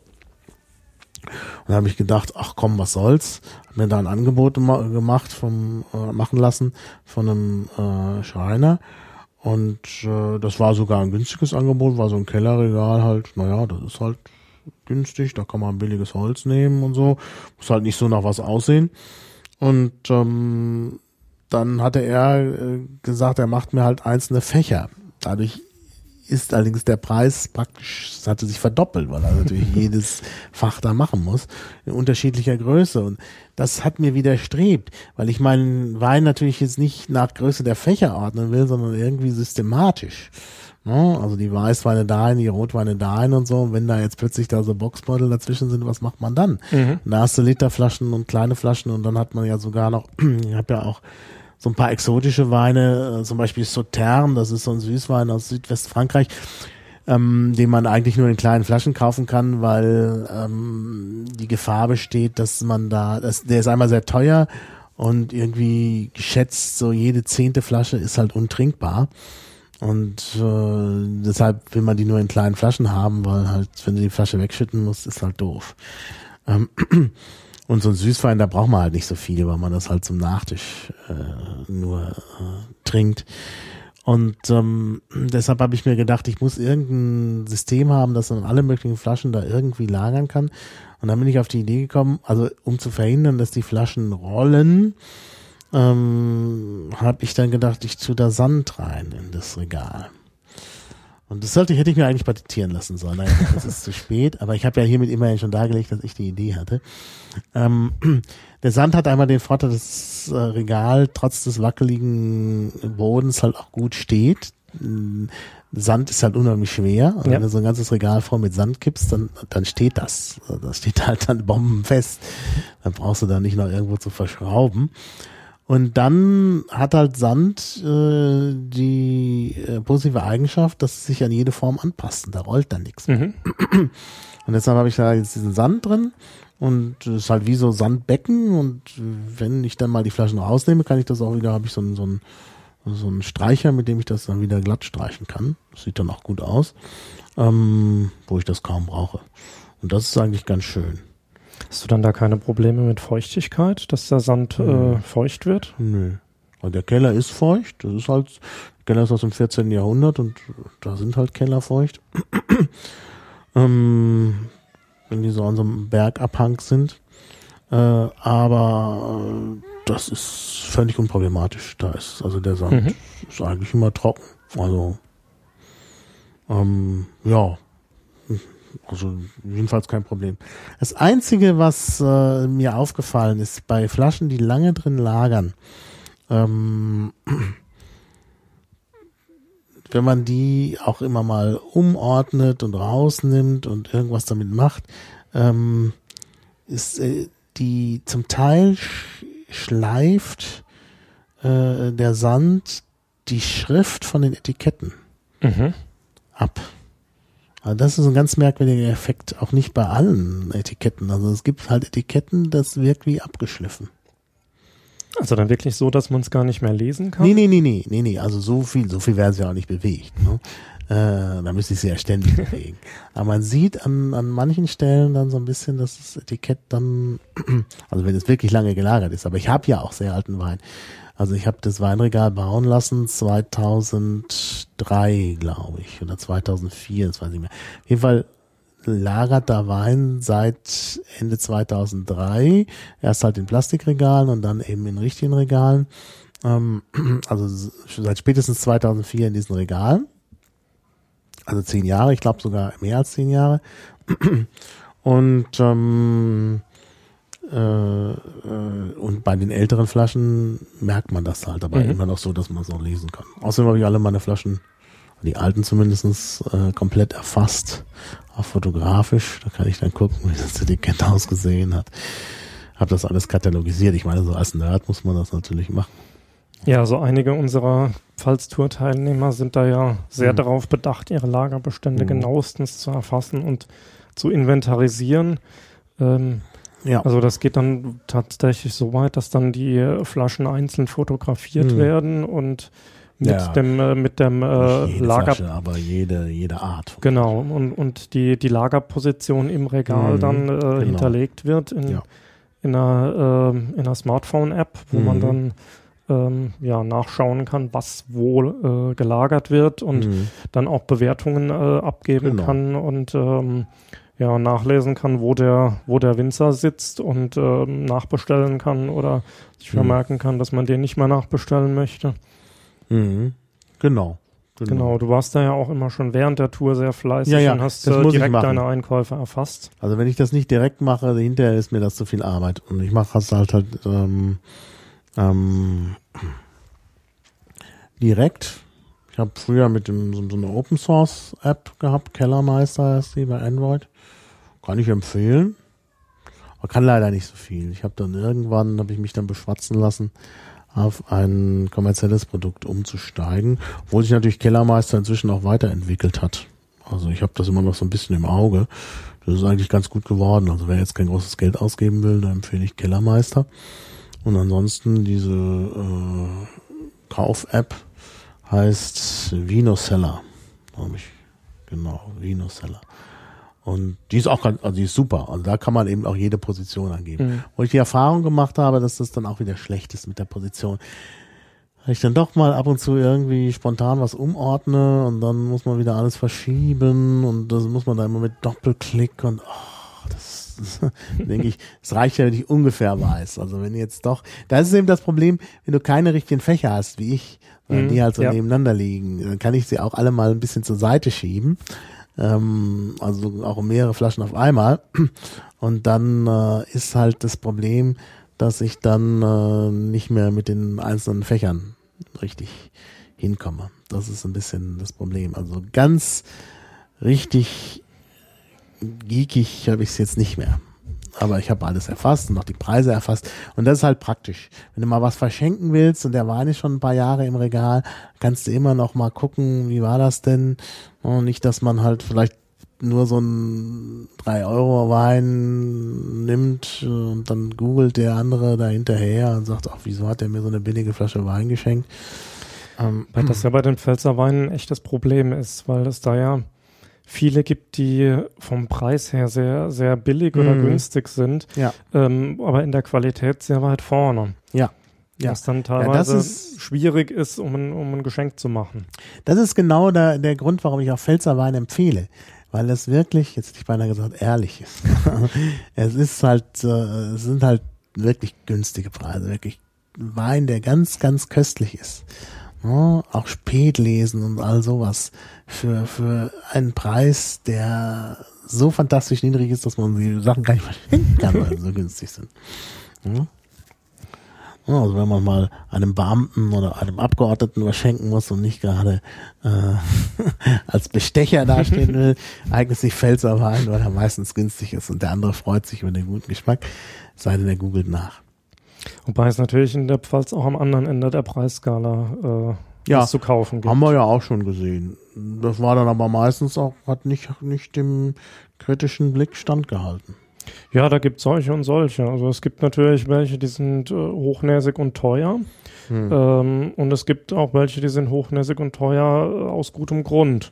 Mhm. Ähm, die dann eben, ja, dann auch eine, eine Qualität liefern. Hm. Aber, ja, klar. Ja. Aber wie gesagt, die, die sympathischen kleinen Winzer mit den günstigen Preisen ja. sind so für den, für den normalen Bedarf eigentlich äh, die bessere Wahl. Ja, auf jeden Fall. Also ich meine, ne, also ich würde auf jeden Fall da einen unserer kleinen Winzer immer wieder empfehlen und trinkt das auch lieber ähm, als dann irgendwie so ein, so ein Hochpreisprodukt oft. Also meine Hochpreisprodukte sind ja meistens diese Rieslinge, ne, wo ich dann immer denke, ach, muss das sein, weil sie dann doch nicht so richtig ausgewogen sind. Sie sind dann halt richtig trocken. Das ist ja überhaupt das, ähm, ich weiß nicht, wie das kommt, dass die Leute immer denken, trockener Wein ist gut. Wahrscheinlich, weil sie denken an den, an den äh, nicht trockenen Wein ist irgendwie anschließend noch Zucker dran getan worden, Zuckerwasser oder oder oder Glykol oder sowas. Ich meine, es war ja auch tatsächlich mal. Es gab ja diese diese Weinskandale ähm, und äh, ja, das ist äh, seltsam. Also ich ich denke, es muss es muss halt ein harmonischer Geschmack her. Also ich kann auch trockenen Wein trinken, wenn der eben wenig Säure enthält. Ich hatte bei der bei der Weinprobe im Hof Keller in Würzburg, auch sehr zu empfehlen, wer nach Würzburg kommt, Hofkeller. Der größte äh, noch funktionierende Weinkeller, glaube ich, überhaupt. Ähm, ein riesiges Gewölbe mit riesigen Fässern. Ähm, das ist eben aus der Zeit des Absolutismus, als sich diese Herrscher da so riesige Keller hingestellt haben. Ähm, sehr eindrucksvoll. Und da gab es auch einen Wein, der als Diabetikerwein verkauft wird, weil er halt ganz wenig Zucker enthält und eben deshalb trocken ist. Das richtet sich ja nach der Zuckermenge. Ähm, und äh, äh, ja, und trotzdem hat er mir geschmeckt, weil er eben auch ganz wenig Säure enthielt. Mhm. Also es muss halt irgendwie eine Harmonie zwischen äh, äh, ja zwischen Zucker und Säure, das ist eigentlich das, worauf es ankommt. Das muss halt äh, zustande kommen. Und äh, ja. Ja, vielleicht ist es an der Stelle nochmal ganz wichtig zu erwähnen, dass äh, trocken oder, oder halbtrocken oder auch lieblich äh, gar kein Qualitätsmerkmal ist, sondern mhm. wirklich nur äh, eigentlich die Menge des, des Zuckers im Wein äh, angibt. Ja, ja, ja, genau. Das heißt, es sagt nichts darüber aus, wie sauer er ist. Wo immer gesagt wird, trocken als sauer. Aber es ist eben der Restzuckergehalt von 9 Gramm pro Liter. Äh, ne, das ist die Grenze. Äh, genau, die, die Säure ist dann nochmal, ist dann nochmal ein ganz eigenes Maß. Ja. Und die Qualitätsstufen, die sind dann, ähm, die sind dann über ähm, die Begriffe äh, Kabinett, Spätlese, Auslese, mhm. Beerenauslese. Ja und ja. Trockenbeerauslese, beziehungsweise auch Eiswein mhm. dann äh, ja. festgelegt. Genau. Und das sind dann ähm, ja jeweils dann die äh, verschiedenen Qualitätsstufen, die dann auch sich preislich unterscheiden. Mhm. Genau. Wobei man da dann auch wiederum Winzer findet, bei denen man dann auch in höheren äh, Qualitätsstufen auch sehr günstige Weine bekommt, die auch sehr ja. gut sind. Ja, also gerade bei, bei Auslese und so gibt's auch wirklich äh, teilweise, teilweise sehr teure Sachen und teilweise äh, eben nicht so teuer. Es hängt damit zusammen, dass äh, die halt später geerntet werden, ne? Die, die, dann wird's halt immer schwieriger. Genau. Und je später die Ernte ist, desto, desto größer ist eben auch das Risiko, dass, äh, dass man gar nicht mehr ernten kann. Und ja. gerade bei, bei so Dingen wie Eiswein, der ja bei äh, nur unter bestimmten Bedingungen geerntet werden darf. Also mhm. es muss, äh, die Temperatur muss unter minus acht Grad liegen. Ich glaube mhm. auch für eine gewisse Zeit. Ja. Und ähm, ja, da ist eben das Risiko, dass man den dann gar nicht mehr ernten kann. Mhm. Und dann fällt eben die, die komplette, die komplette Lese aus. Und mhm. deswegen wird der Wein dann auch so teuer. Ja. Und aus dem Erntegut, das man dann noch bekommt, kann man auch nicht das Volumen äh, an, an Wein produzieren wie bei einem wie bei einem äh, Kabinettwein oder bei einem, bei einem, äh, bei einem normalen Qualitätswein. Mhm. Genau, ja. ja. Ja, und solche, solche Weine brauchen auch noch mal eine besondere Pflege. Da muss man auch das Laub wegnehmen, damit die Beeren auch wirklich die Sonne bekommen und so. Das ist halt alles mit viel Aufwand verbunden. Dann, dann steigt natürlich der Preis ganz automatisch. Ja. Genau, da ist dann, ist dann auch, äh, je höher die Qualitätsstufe, desto mehr mhm. Handarbeit äh, ja. Ja. ist erforderlich. Und ich glaube sogar bei, ähm, bei, den, bei den Qualitätsstufen ab der Bärenauslese aufwärts mhm. ist sogar äh, vorgeschrieben, dass sie von Hand gelesen werden. Mhm. Also da darf dann gar keine Maschine mehr zum Einsatz kommen. Ja, ja. Das ist natürlich auch wichtig. Also handgelesene Weine, das schmeckt man meistens auch durch. Dass sie, also ich, äh, in Frankreich wird ja leider viel ähm, mit Maschinen geerntet, weil die Lagen auch flach sind. Gut, in der Pfalz natürlich auch. Auch mit Maschinen geerntet. Aber da merkt man halt den Unterschied sehr deutlich, weil halt doch, doch bei der Maschinenerntung kommen halt doch äh, Blätter und Zweige und so mit da rein und das ja und natürlich auch Trauben, die man Trauben, bei einer, bei einer Handlese dann äh, hängen lässt oder oder gleich auf den Boden fallen ja, lässt. Ja. Genau, genau, das ist es eben. Also von daher ist das schon auch wichtig. Ja. Ja, genau. Ja, deshalb Vorsicht. Also trocken ist nicht gleich sauer und, äh, und halbtrocken ist nicht, ist nicht schlecht. Ja, halbtrocken ist nicht schlecht, genau. Das ist wirklich eine ganz, ganz schwierige Sache. Wobei ich ja den Eindruck habe, dass dieses, äh, dass dieser Begriff halbtrocken doch dermaßen negativ belegt Der ist, negativ belegt, äh, ja, dass jetzt sehr viele Winzer stattdessen ihre Weine feinherb nennen. Genau, genau. Da gibt es halt jetzt neuere Bezeichnungen hier. Äh, feinherb. Halbtrockene Weine gelegentlich als feinherb auf den Etiketten bezeichnet. Genau. Ja.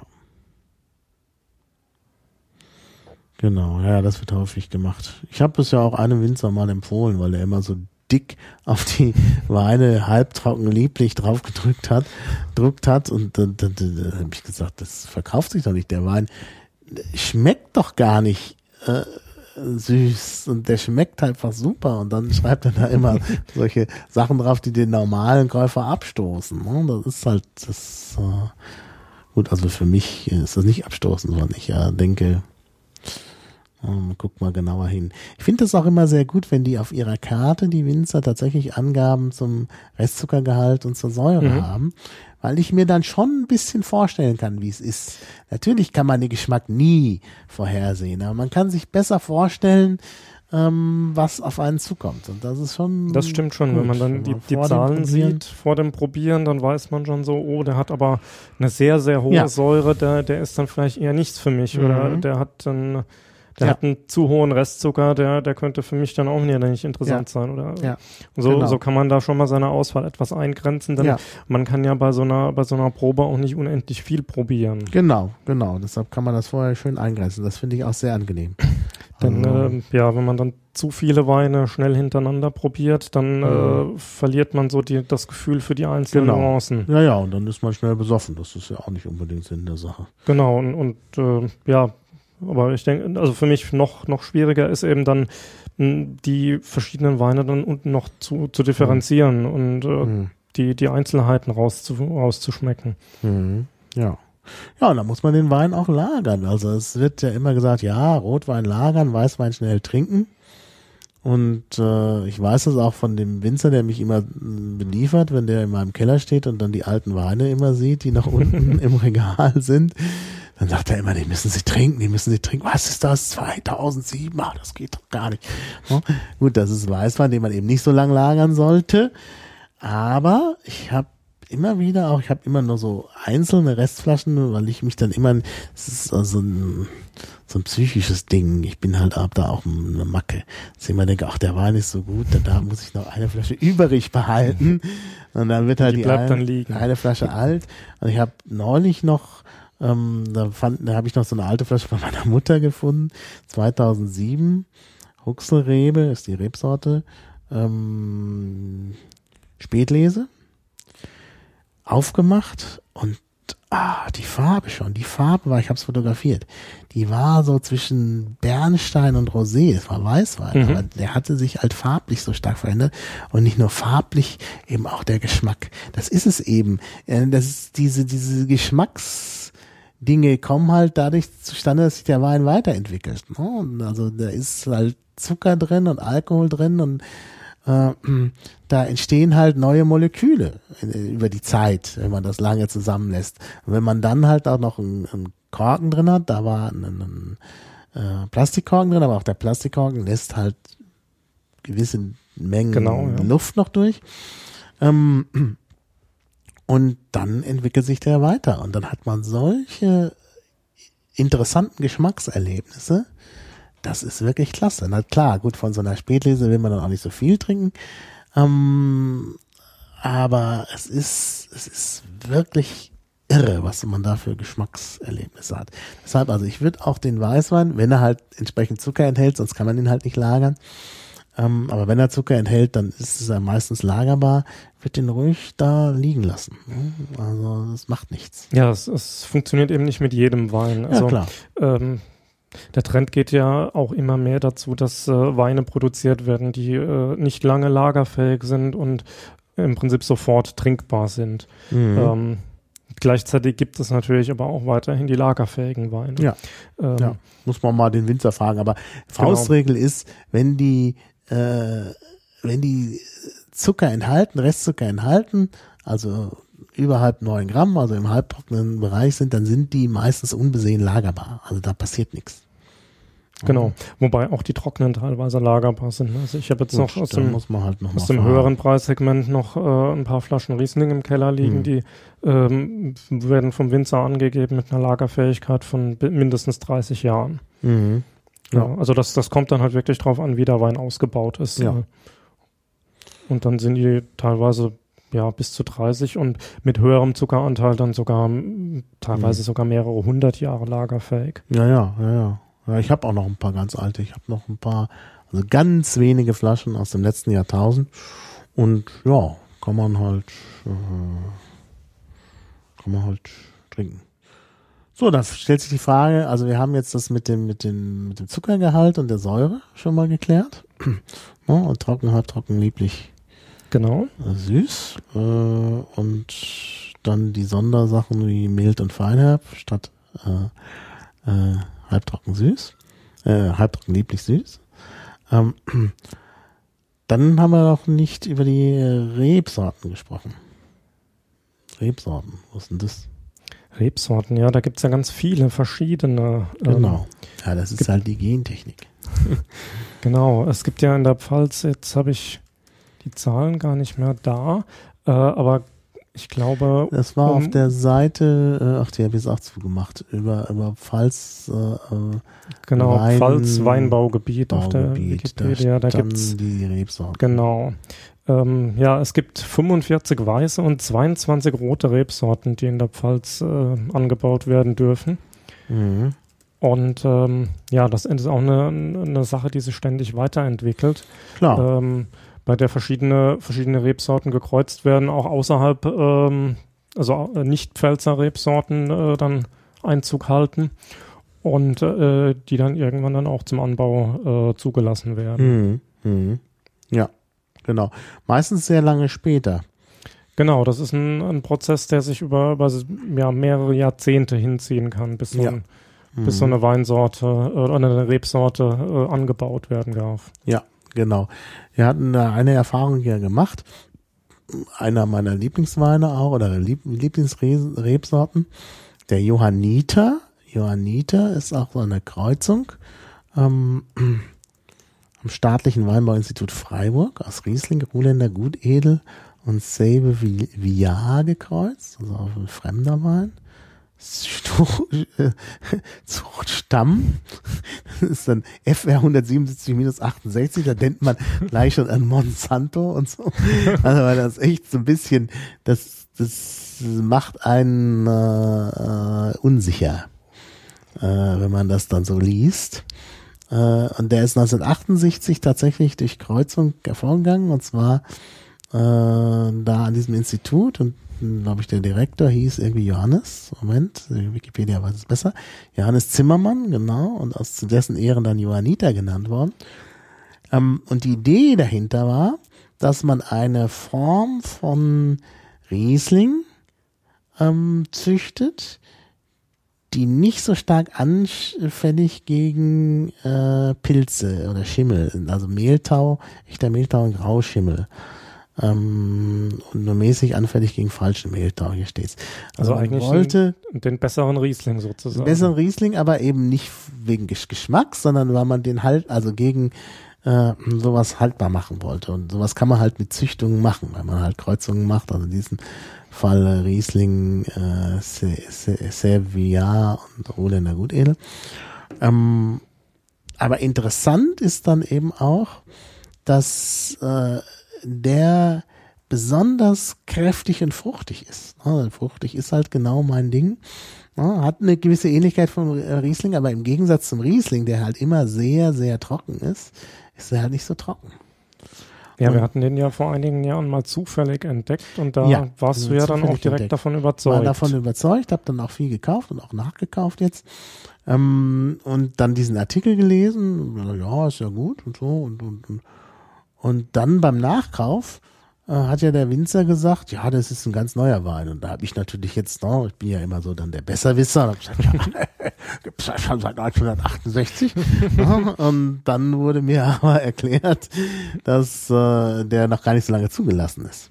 Und dass der für den Anbau halt erst ganz, ganz neuerdings zugelassen ist. Also irgendwie erst wohl nach der Jahrtausendwende oder so. Und das finde ich schon interessant oder, oder um, um, also Ende der 90er. Ende der 90er dann erst zugelassen für den normalen Anbau. Und das haben eben viele noch nicht entdeckt, deshalb wird er noch nicht so richtig angebaut. Und das ganze Problem mit den, mit den, mit den Schimmelsachen da ist wohl auch so ein bisschen in den Griff bekommen worden.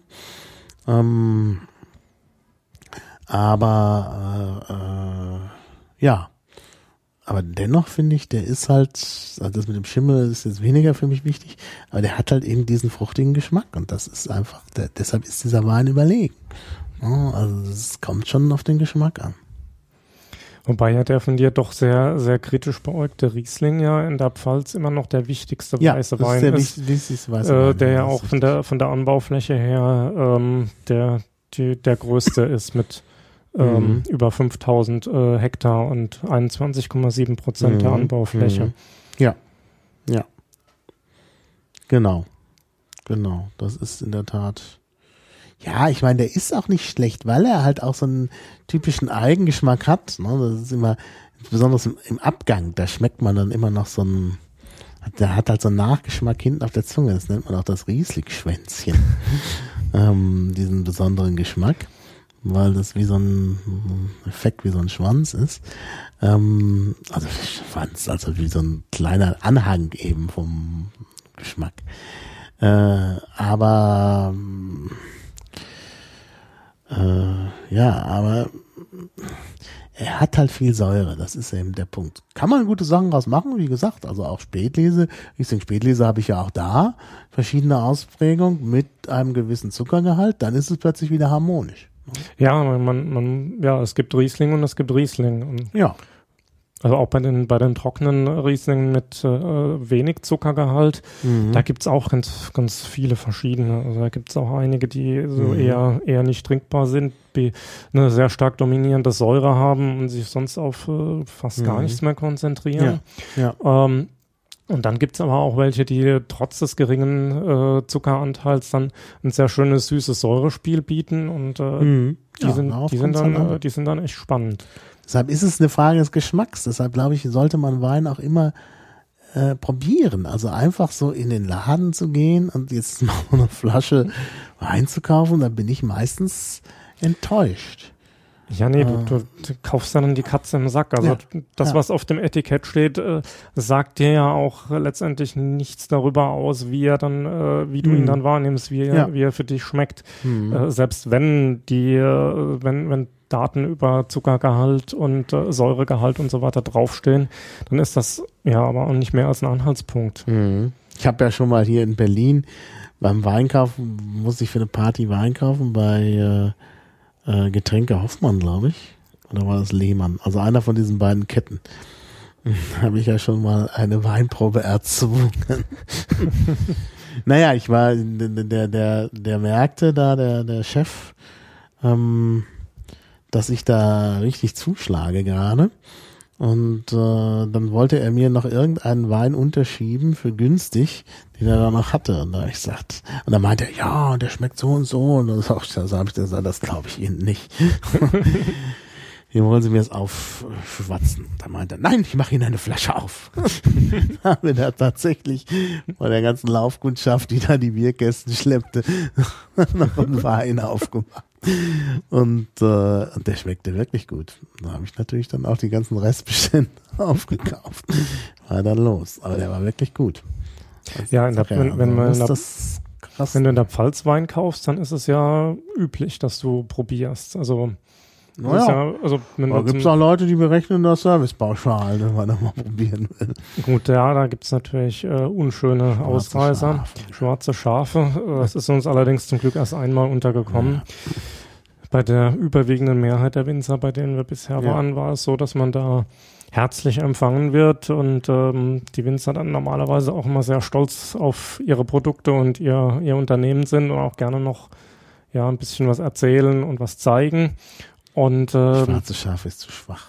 Wölfe und Schafspelz. Okay, okay.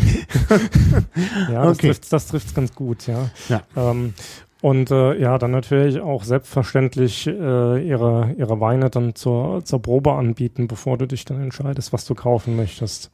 Ja, ja. Und, und das ist dann ähm, ja bei außer bei den bei den Wölfen im Schafspelz äh, auch natürlich selbstverständlich kostenlos. Ja, ja. Und man findet eigentlich immer was. Also wenn man da das Angebot von so einem Winzer durchprobiert, irgendwo ist da was, was wirklich gut ist.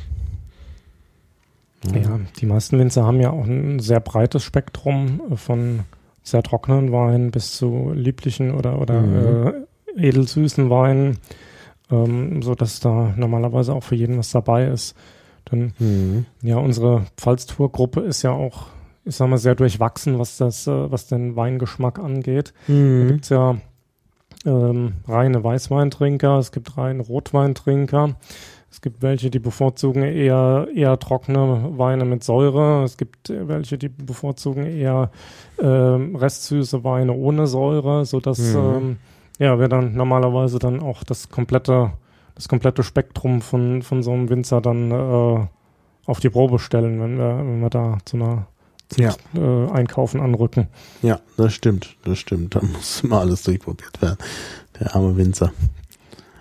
Ähm, ja, ich sag mal, was mir besonders gut schmeckt. Also wir haben ja schon einiges genannt, also Johannita zum Beispiel statt Riesling. Aber gut, auch Riesling, wenn es irgendwie harmonisch ist, auf jeden Fall. Meistens in der Form einer Riesling-Spätlese, kann ich mich sehr mit anfreunden.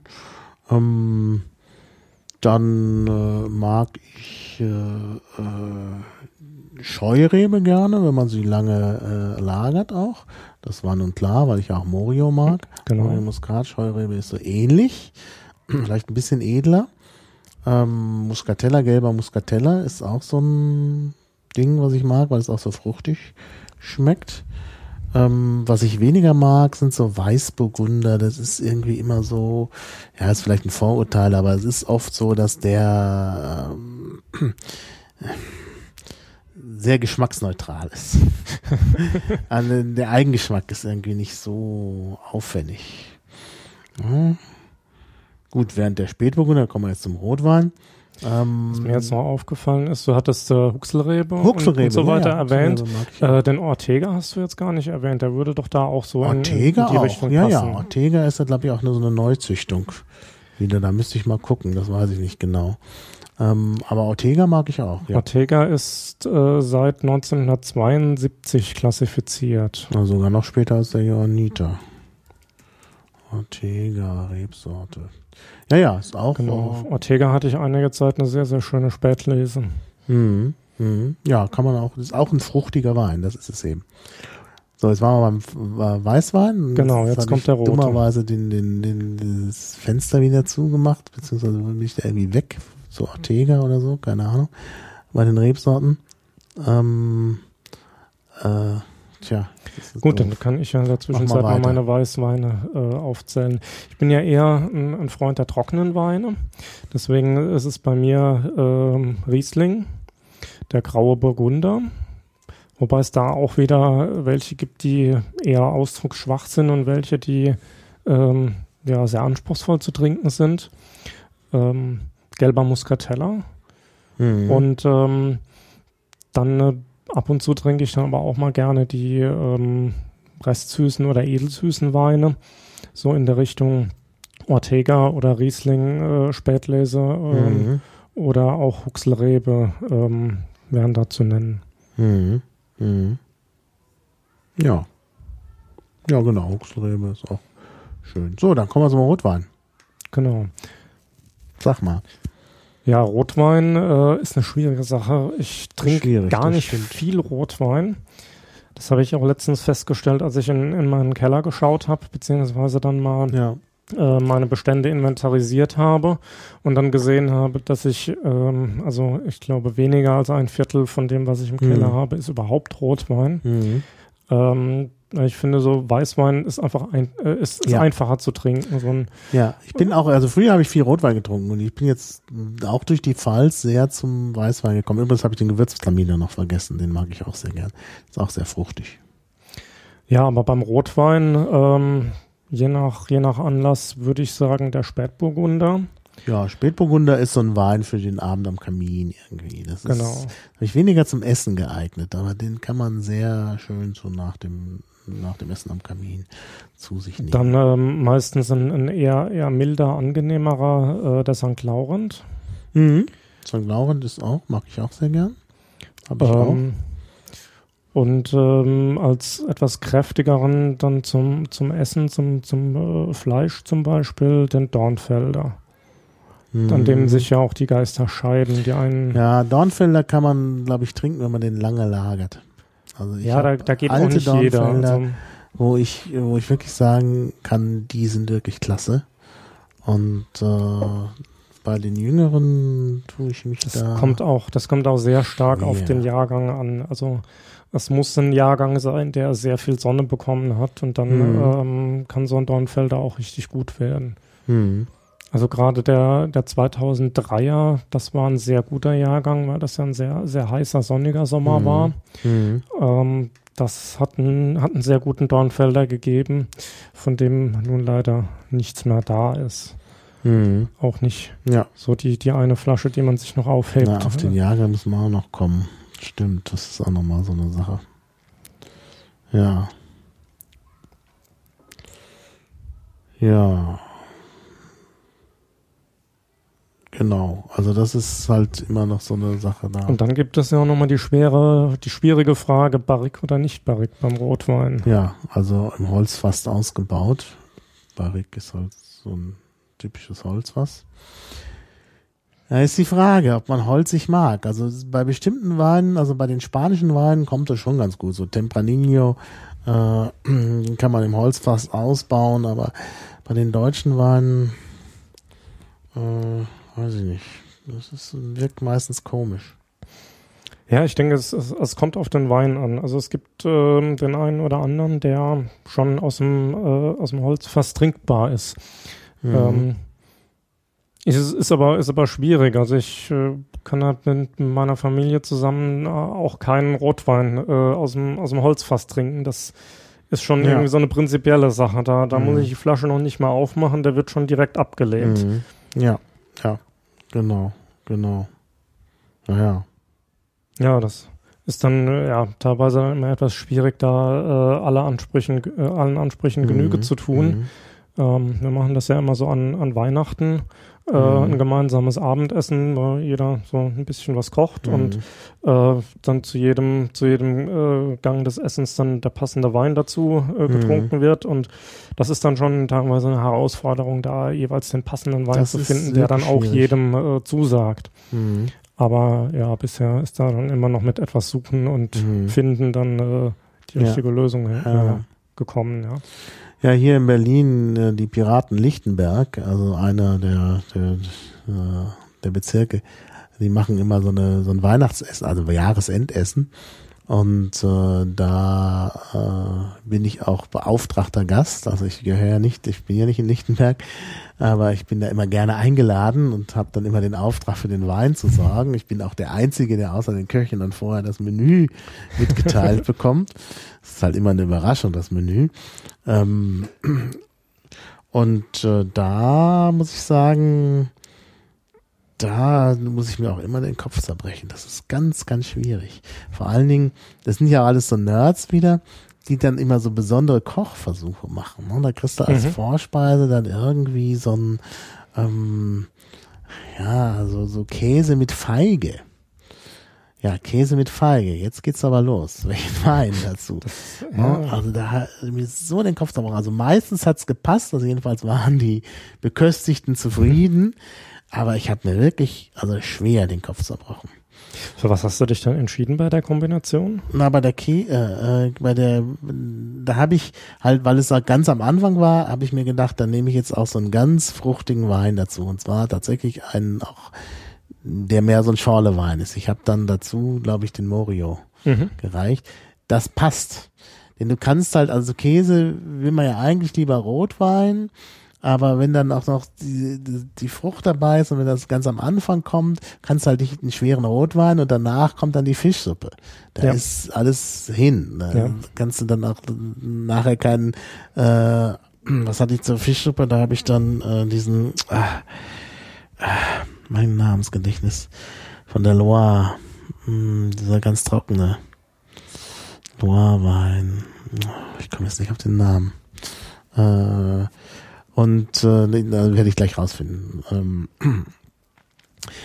äh, und da habe ich, äh, äh, ähm, weil danach eben, wie gesagt, diese Suppe kam, äh, war mir war mir klar, dass ich da jetzt sowas machen muss. Und das habe ich dann, und wie gesagt, der ist dann auch sehr gut angekommen. Aber es gab dann auch viele andere äh, äh, Probleme, ähm, weil, weil halt wirklich äh, weil halt wirklich ganz besondere Sachen gekocht wurden, wo ich dann auch nicht immer wusste, ach Sancerre, genau, Sancerre. Sancerre ist ein Weingebaugebiet an der, an der Loire, Mhm. wo es halt sehr, sehr trockene Weine gibt. Und das passt halt gut zu so Fischsuppen. Und die sind auch leichte Weine. Ich weiß gar nicht, was da für eine Rebsorte drin ist, aber irgendwas, äh, ich glaube wahrscheinlich Weißburgunder, also was eigentlich keinen guten Eigengeschmack hat. Und aber äh, da hatte ich dann noch welche. Das passt dann halt sehr schön dazu, aber das kann man halt nicht trinken nach äh, äh, äh, Sauvignon Blanc. Genau. Ja, wobei so zum, zum Käse nach dem Essen kann man Genau. ja zum Beispiel auch statt einem, statt einem Rotwein einen Ja, äh, edelsüßen Weißen reichen. Genau, genau. Ist ja auch eine Ja. sehr schöne Kombination. Das kann man machen. Genau. Ja, wobei ich auch zu bestimmten Käsesorten, also gerade wenn das ein bisschen Camembert oder, oder Roquefort ist, würde ich dennoch eher einen Rotwein anbieten, weil einfach ähm, das geschmacklich besser passt. Während sonst äh, ähm, also süßere Käse hat, auch so Ziegenkäse und so, da passt dann auch tatsächlich der, der, der fruchtige Weißwein dazu. Ja, also wie gesagt, das ist, äh, na, ist auch letztlich Geschmackssache. Also ich habe jedenfalls, also im Grunde müsste man, wenn man es wirklich ernst nehmen würde, aber da, da kriege ich nicht mal die Nerds dazu. Da müsste man einmal Probe kochen und Weine dazu probieren, Mhm. um zu sehen, was passt und dann das, äh, das anbieten. Aber das kann man, äh, das, das kann man halt nicht, äh, äh, nicht verlangen. Also das ist halt dann äh, wirklich zu schwierig. So muss man es halt über die Vorstellung machen. Aber ich habe, glaube ich, inzwischen so ein bisschen Erfahrung, ähm, dass ich, äh, dass ich ungefähr weiß, was äh, man nimmt. Ja, es gibt auch Rotweine, die ich nicht so mag. Merlot zum Beispiel, der übrigens falsch ausgesprochen wird. Da müsste man eigentlich Merlot aussprechen. Tatsächlich. Naja, Französisch ist Merlot schon richtig, nur es ist kein französisches Wort. Es ist okzitanisch. Merlot ist die kleine Amsel. Also Mer Merlot ist die Amsel und Merlot dann das Diminutiv, äh, Diminutivform davon. Ähm, und äh, Ja, während ja der französisch klingende St. Laurent ja nicht, äh, Nicht Saint Laurent Laurent heißt. gesprochen wird. Ja, ja, ja, ja. Ja, man tut sich als, also hier sogar in der Wikipedia wird als Aussprache Merlot angegeben, ähm, wobei das R falsch auch an der Stelle ist. Wenn man es schon französisch ausspricht, dann muss man auch das französische ovulare R sprechen an der Stelle. Aber gut, lassen wir das. Das kann ich noch verbessern. Aber in der Tat, äh, also auf Französisch wird das T weggelassen. Das ist halt kein französisches Wort. Aber das führt zu weit. Also ich, ich hatte sowieso hier schon auch in Berlin äh, Streitereien mit äh, Kellnerinnen, die mir sagen wollen, da war ein italienischer Wein und ich bin nun mal da der Fachmann. die Kellnerin meinte, mich da belehren zu müssen. Gut, ich habe dann gedacht, was soll's. Muss ich mich halt belehren lassen. Ich nehme es als als Meinung zur Kenntnis. Als Meinung zur Kenntnis, genau. Also das ist mit den mit den Betonungen und so in Italien manchmal ein bisschen schwierig. Da ging es aber auch jetzt, glaube ich, nur um den Namen eines Weines. Und der hieß, der hatte irgendwie einen lustigen Namen. Das passiert, ging aber nur, wenn man ihn anders betont. Ich weiß nicht mehr, was es war. Ja, jetzt gibt es ja in der Pfalz neben dem Wein ja auch noch den Sekt. Ach ja, da sag du was. Also Sekt ist nun gar nicht mein Ding. Also es gibt nur eine Sache, die noch schlimmer ist als Sekt und das ist Prosecco. Aber gut. Ja, Prosecco gibt es ja in der Pfalz auch. Das darf dann nur nicht so genannt werden. Ja. Ähm, ja. ja, der Sekt ist ähm, ja in der Pfalz mittlerweile auch recht bekannt äh, mhm. als, als Winzersekt. Ja, dann ähm, auch immer gleich teuer. Das kommt dann immer drauf an, wo man hingeht, ja, ja. aber teilweise auch recht teuer. Äh, und ja, von der Qualität her, glaube ich, teilweise ähm, den ja, bisher bekannten äh, Sekten äh, nicht, nicht immer viel na, äh, nachstehend. Also mhm. es gibt da durchaus sehr, sehr hochwertigen Pfälzer Winzersekt, äh, dann auch äh, für nicht viel Geld. Ähm, dafür muss man eben Sekt mögen. Also mhm. würde mich jetzt auch nicht als großen Sektfan bezeichnen. Ich kann es trinken, ähm, würde jetzt aber nicht freiwillig eine Flasche aufmachen, sage ich mal so. Mhm. Ja, ja. Genau. Ja, ja. Also Sekt ist irgendwie nicht so mein Ding. Kriegt ja ab und zu mal was so aufgedrängt, gerade so am Anfang äh, irgendwie, wenn man auch eine Weinprobe macht oder so. Ich finde das immer unangenehm. Für mich können sie das gleich weglassen. Auch beim Essen, also erstmal Sekt. Also, ah. Nee, also muss nicht sein. Äh, wie gesagt, ich, ich kann das trinken, wenn es mir angeboten wird, aber ich würde jetzt nicht danach fragen oder ich würde jetzt auch nicht äh, extra eine Flasche dafür aufmachen. Hm, hm. Ja, selbst hochwertiger. Also ich habe äh, eben dann auch aus Frankreich mir mitgebracht. Wir hatten dann mal bei einer dienstlichen Reise hatten wir mal äh, Besichtigung der, der Kellerei da von Detager oder Teitinger. Ähm, ist ja eigentlich ein bayerischer Name. Äh, in der Nähe von Reims. Und äh, habe ich mir da auch den, den Reserve, also irgendwie den besseren da mitgebracht. Aber nee. Also das äh, selbst der, ich meine, man, man weiß, dass Champagner jetzt nicht Sekt, Entschuldigung, ich habe das nicht erwähnt. Champagner. Der kleine Bruder des Champagners, der, die kleine Schwester der Cremant. Ähm, ja, man weiß, warum das was Besonderes ist, äh, aber so richtig überzeugt es mich nicht. Wobei der Pfälzer Winzersekt ja auch äh, hergestellt wird wie der Champagner oder der Cremant, also in der ja, ja, Flaschengärung. Mit Champagner, ähm, Champenoise, das ist natürlich. Und ähm, so, also aus meiner persönlichen Erfahrung, was ich jetzt so bisher an äh, Champagner und Cremant probiert habe, ähm, würde ich jetzt die meiste Zeit auch eher einen Pfälzer Winzersekt vorziehen. Hm. Also hm. Die sind, ja. die sind schon nicht schlecht und teilweise sogar, mhm. würde ich jetzt sagen, besser als äh, das, was aus Frankreich mhm. kommt. Ja. Äh. Die Franzosen selber kippen ja da Cassis-Likör ran und machen Bier Royal draus. Das muss ja einen Grund haben. Ne?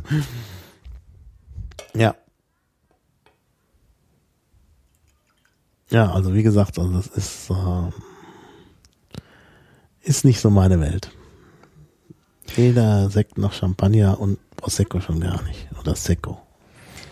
Ja. Genau, das ist ja dann, wie wird das dann bei uns genannt? Äh, Perlwein oder Perlwein, mit, mit zugesetzter Kohlensäure. Genau. Ähm, naja, ja, das ist ja wirklich so. Dieser Prosecco oder Secco ist ja tatsächlich, da wird ja einfach Kohlensäure angegeben. Also ich finde das schon sehr seltsam. Ja. Nee, also das ist, das ist jetzt auch nichts, was ich irgendwie äh, gerne trinke. Also ja. Ähm, ja. Dann wär, wenn jetzt die Wahl zwischen, zwischen Prosecco und, und Sekt oder zwischen einem Perlwein und Sekt besteht, dann doch eher den Sekt. Hm. Ja. ja. Ähm, aber im, im, insgesamt dann doch lieber, äh, ja, lieber einen ehrlichen hm. Wein. Ehrlicher Wein, genau. Ja, Cuvée, was ist Cuvée? Cuvée ist, ähm, ja, der Verschnitt aus verschiedenen Mhm. Weinen. Da man Verschnitt etwas klingt ja zusammen. etwas negativ. Ja, Ähm, aber letztendlich ist es, ist es genau das, dass man verschiedene äh, Weine ähm, Mhm. zu, ja, in einem gewissen Verhältnis vermischt und damit etwas Neues kreiert. genau. Um dann eben auch einen besonderen Geschmack zu erzielen. Genau. Das kann schon wirklich gut sein. Also jetzt Verschnitt klingt so komisch, Cuvée klingt für manche auch schlecht, aber kann man machen und äh, ist. Äh, Da kommen teilweise auch richtig gute Sachen dabei raus. Ja. Beim Champagner wird das, glaube ich, immer gemacht. Also das ist, ähm, deshalb kam ich drauf jetzt über den Champagner. Ähm, immer Verschiedenes zusammengeschüttet.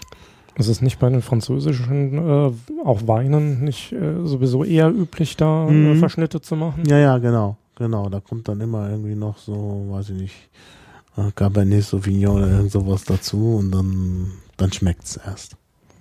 Ja. Ja, das ist in Frankreich sehr, sehr üblich. Und wie gesagt, kann man auch in Deutschland machen. Muss man halt. Ist gucken. aber nicht so verbreitet. verbreitet, Also die, ja, ja, die nicht so sortenreinen Weine sind, äh, sind deutlich stärker verbreitet. Ja. Ja.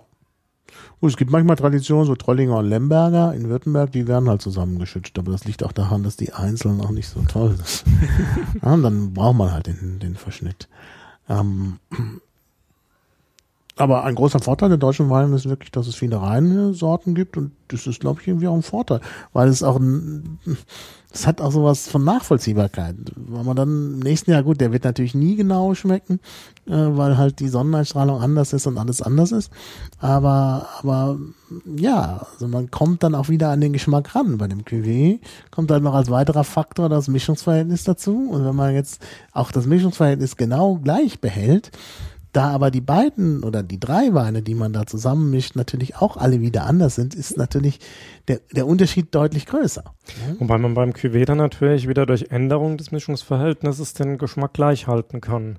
Richtig, Ähm. genau. Der Cuvée dient eben auch dazu, den Geschmack gleich zu halten, weil man durch die, die verschiedenen Mischungsverhältnisse dann in unterschiedlichen Jahren wieder so ungefähr den Geschmack herstellen kann. Das ist, Das ist halt bei, bei sortenreinen Jahrgangsweinen dann ähm, wieder so, dass die, dass da eine Ja. Jahrgang komplett Richtig. anders schmecken kann als der, Ja. als der Ja. davorliegende oder der folgende. Ja, da bin ich auch immer sehr erstaunt, wenn man dann unterschiedliche Jahrgänge hat. Ich merke es auch nicht immer so, weil ich auch im selben Winzer die, die Weine habe, wo die Flasche gleich aussieht und da gar nicht äh, versehentlich ins falsche Regal gegriffen habe und den, den, den falschen Jahrgang habe. Und dann merke ich, hups, das schmeckt doch gerade anders als der andere. Und äh, ja, dann stellt man fest, ein anderer Jahrgang und ganz anderer Geschmack. Gut, teilweise kommt das natürlich dann auch durch die, durch die Lagerdauer. Ähm, Ja, also das kommt auch noch dazu. Also das äh, Der- klar. der Ältere hat dann, entsprechend schon ein Jahr Vorsprung. Mhm. Und äh, der in Entwicklung, der Zeit ja. dann ähm, ja, ist dann etwas ruhiger geworden und äh, Mhm. kann, konnte andere Aromen entfalten. Ja, ja. Ja, gut, über Jahrgänge haben wir gar nicht gesprochen. Welche äh, gibt's da in der Pfalz irgendwelche Spitzenjahrgänge oder so? Das weiß ich gar nicht. Damit habe ich mich gar nicht wirklich mit beschäftigt. Also ich hatte es vorhin kurz erwähnt, der, der 2003er war, war ein guter Jahrgang für, für den Dornfelder. Mhm. Ähm, 2011 war auch ein guter Jahrgang. Mhm. Das war auch ein sehr sonniges Jahr. Also ich glaube, ja, jetzt nicht sehr wissenschaftlich, aber der Rückschluss äh, ist, glaube ich, schon zulässig. Je mehr, je mehr Sonne, je, je Mhm. heißer das Jahr war, desto besser ist der Wein. Ja, ja, ja, da ist was dran. Ähm, und ich glaube, es gibt so diese Faustregel, die geht, glaube ich, sogar weltweit, dass im Zweifel ungerade Jahrgänge statistisch gesehen besser ausfallen als gerade Jahrgänge. Gut, das ist ein Zufall, kann demnächst sich wieder ein paar Jahre umschlagen, aber es ist wohl tatsächlich so, dass ungerade Jahre besser sind. Ich gucke hier gerade in der Wikipedia nach, die weiß ja immer alles. Die besten Jahrgänge des 20. Jahrhunderts, 1911, 1921, 1959, 1971, 1975. Gut, das ist jetzt weit weg, da habe ich gar keine Weine mehr. Und Ich in glaube, aus den jüngeren Jahren habe ich noch ein die bisschen was. Aber besten Riesling-Jahrgänge 2009, 2007, 2005, 2001, 1999. Und man sieht also wieder ungerade Jahrgänge. Hm, Also ja, also hier auch 2009 wird immer wieder genannt. Also 2009 ist ein Spitzenjahrgang. 2009, 2007. Wobei auch 2008 nicht schlecht ist, so mein Eindruck. Ja, also kann man schon, also offensichtlich, offensichtlich ist, äh, sind die, sind die Ungeraden doch gerade statistisch äh, besser. Ah. Das heißt also, der 2013er Jahrgang äh, dürfte jetzt gar nicht mal schlecht sein. Theoretisch, ja gut, man weiß es der halt Statistik nicht nach. Der Statistik nach. Ja, das gilt ja nicht. Das kannst du ja nicht sagen. Das ist ja genauso wie beim Würfeln. Wenn du, ne? wenn du fünfmal hintereinander die sechs gewürfelt hast, dann, kommt dann steigt nicht wieder nicht die, die, sechs. Ja. Statistik, dass danach nicht wieder die sechs kommt, sondern die, die Wahrscheinlichkeit, äh, das heißt die Statistik, die Wahrscheinlichkeit steigt nicht, sondern die Wahrscheinlichkeit ist bei jedem Wurf gleich. Ja, äh, also von daher, und das ist hier ähnlich, also man kann das im Vorhinein nicht wissen. Gut, wenn das Jahr so seinen Lauf nimmt und man merkt, es sind irgendwie besondere klimatische Umstände, dann weiß man natürlich, kann man schon schätzen, wie es wird. Genau. Aha, ah, es gibt tatsächlich in der Wikipedia Übersichten über die Jahrgänge und ah, super.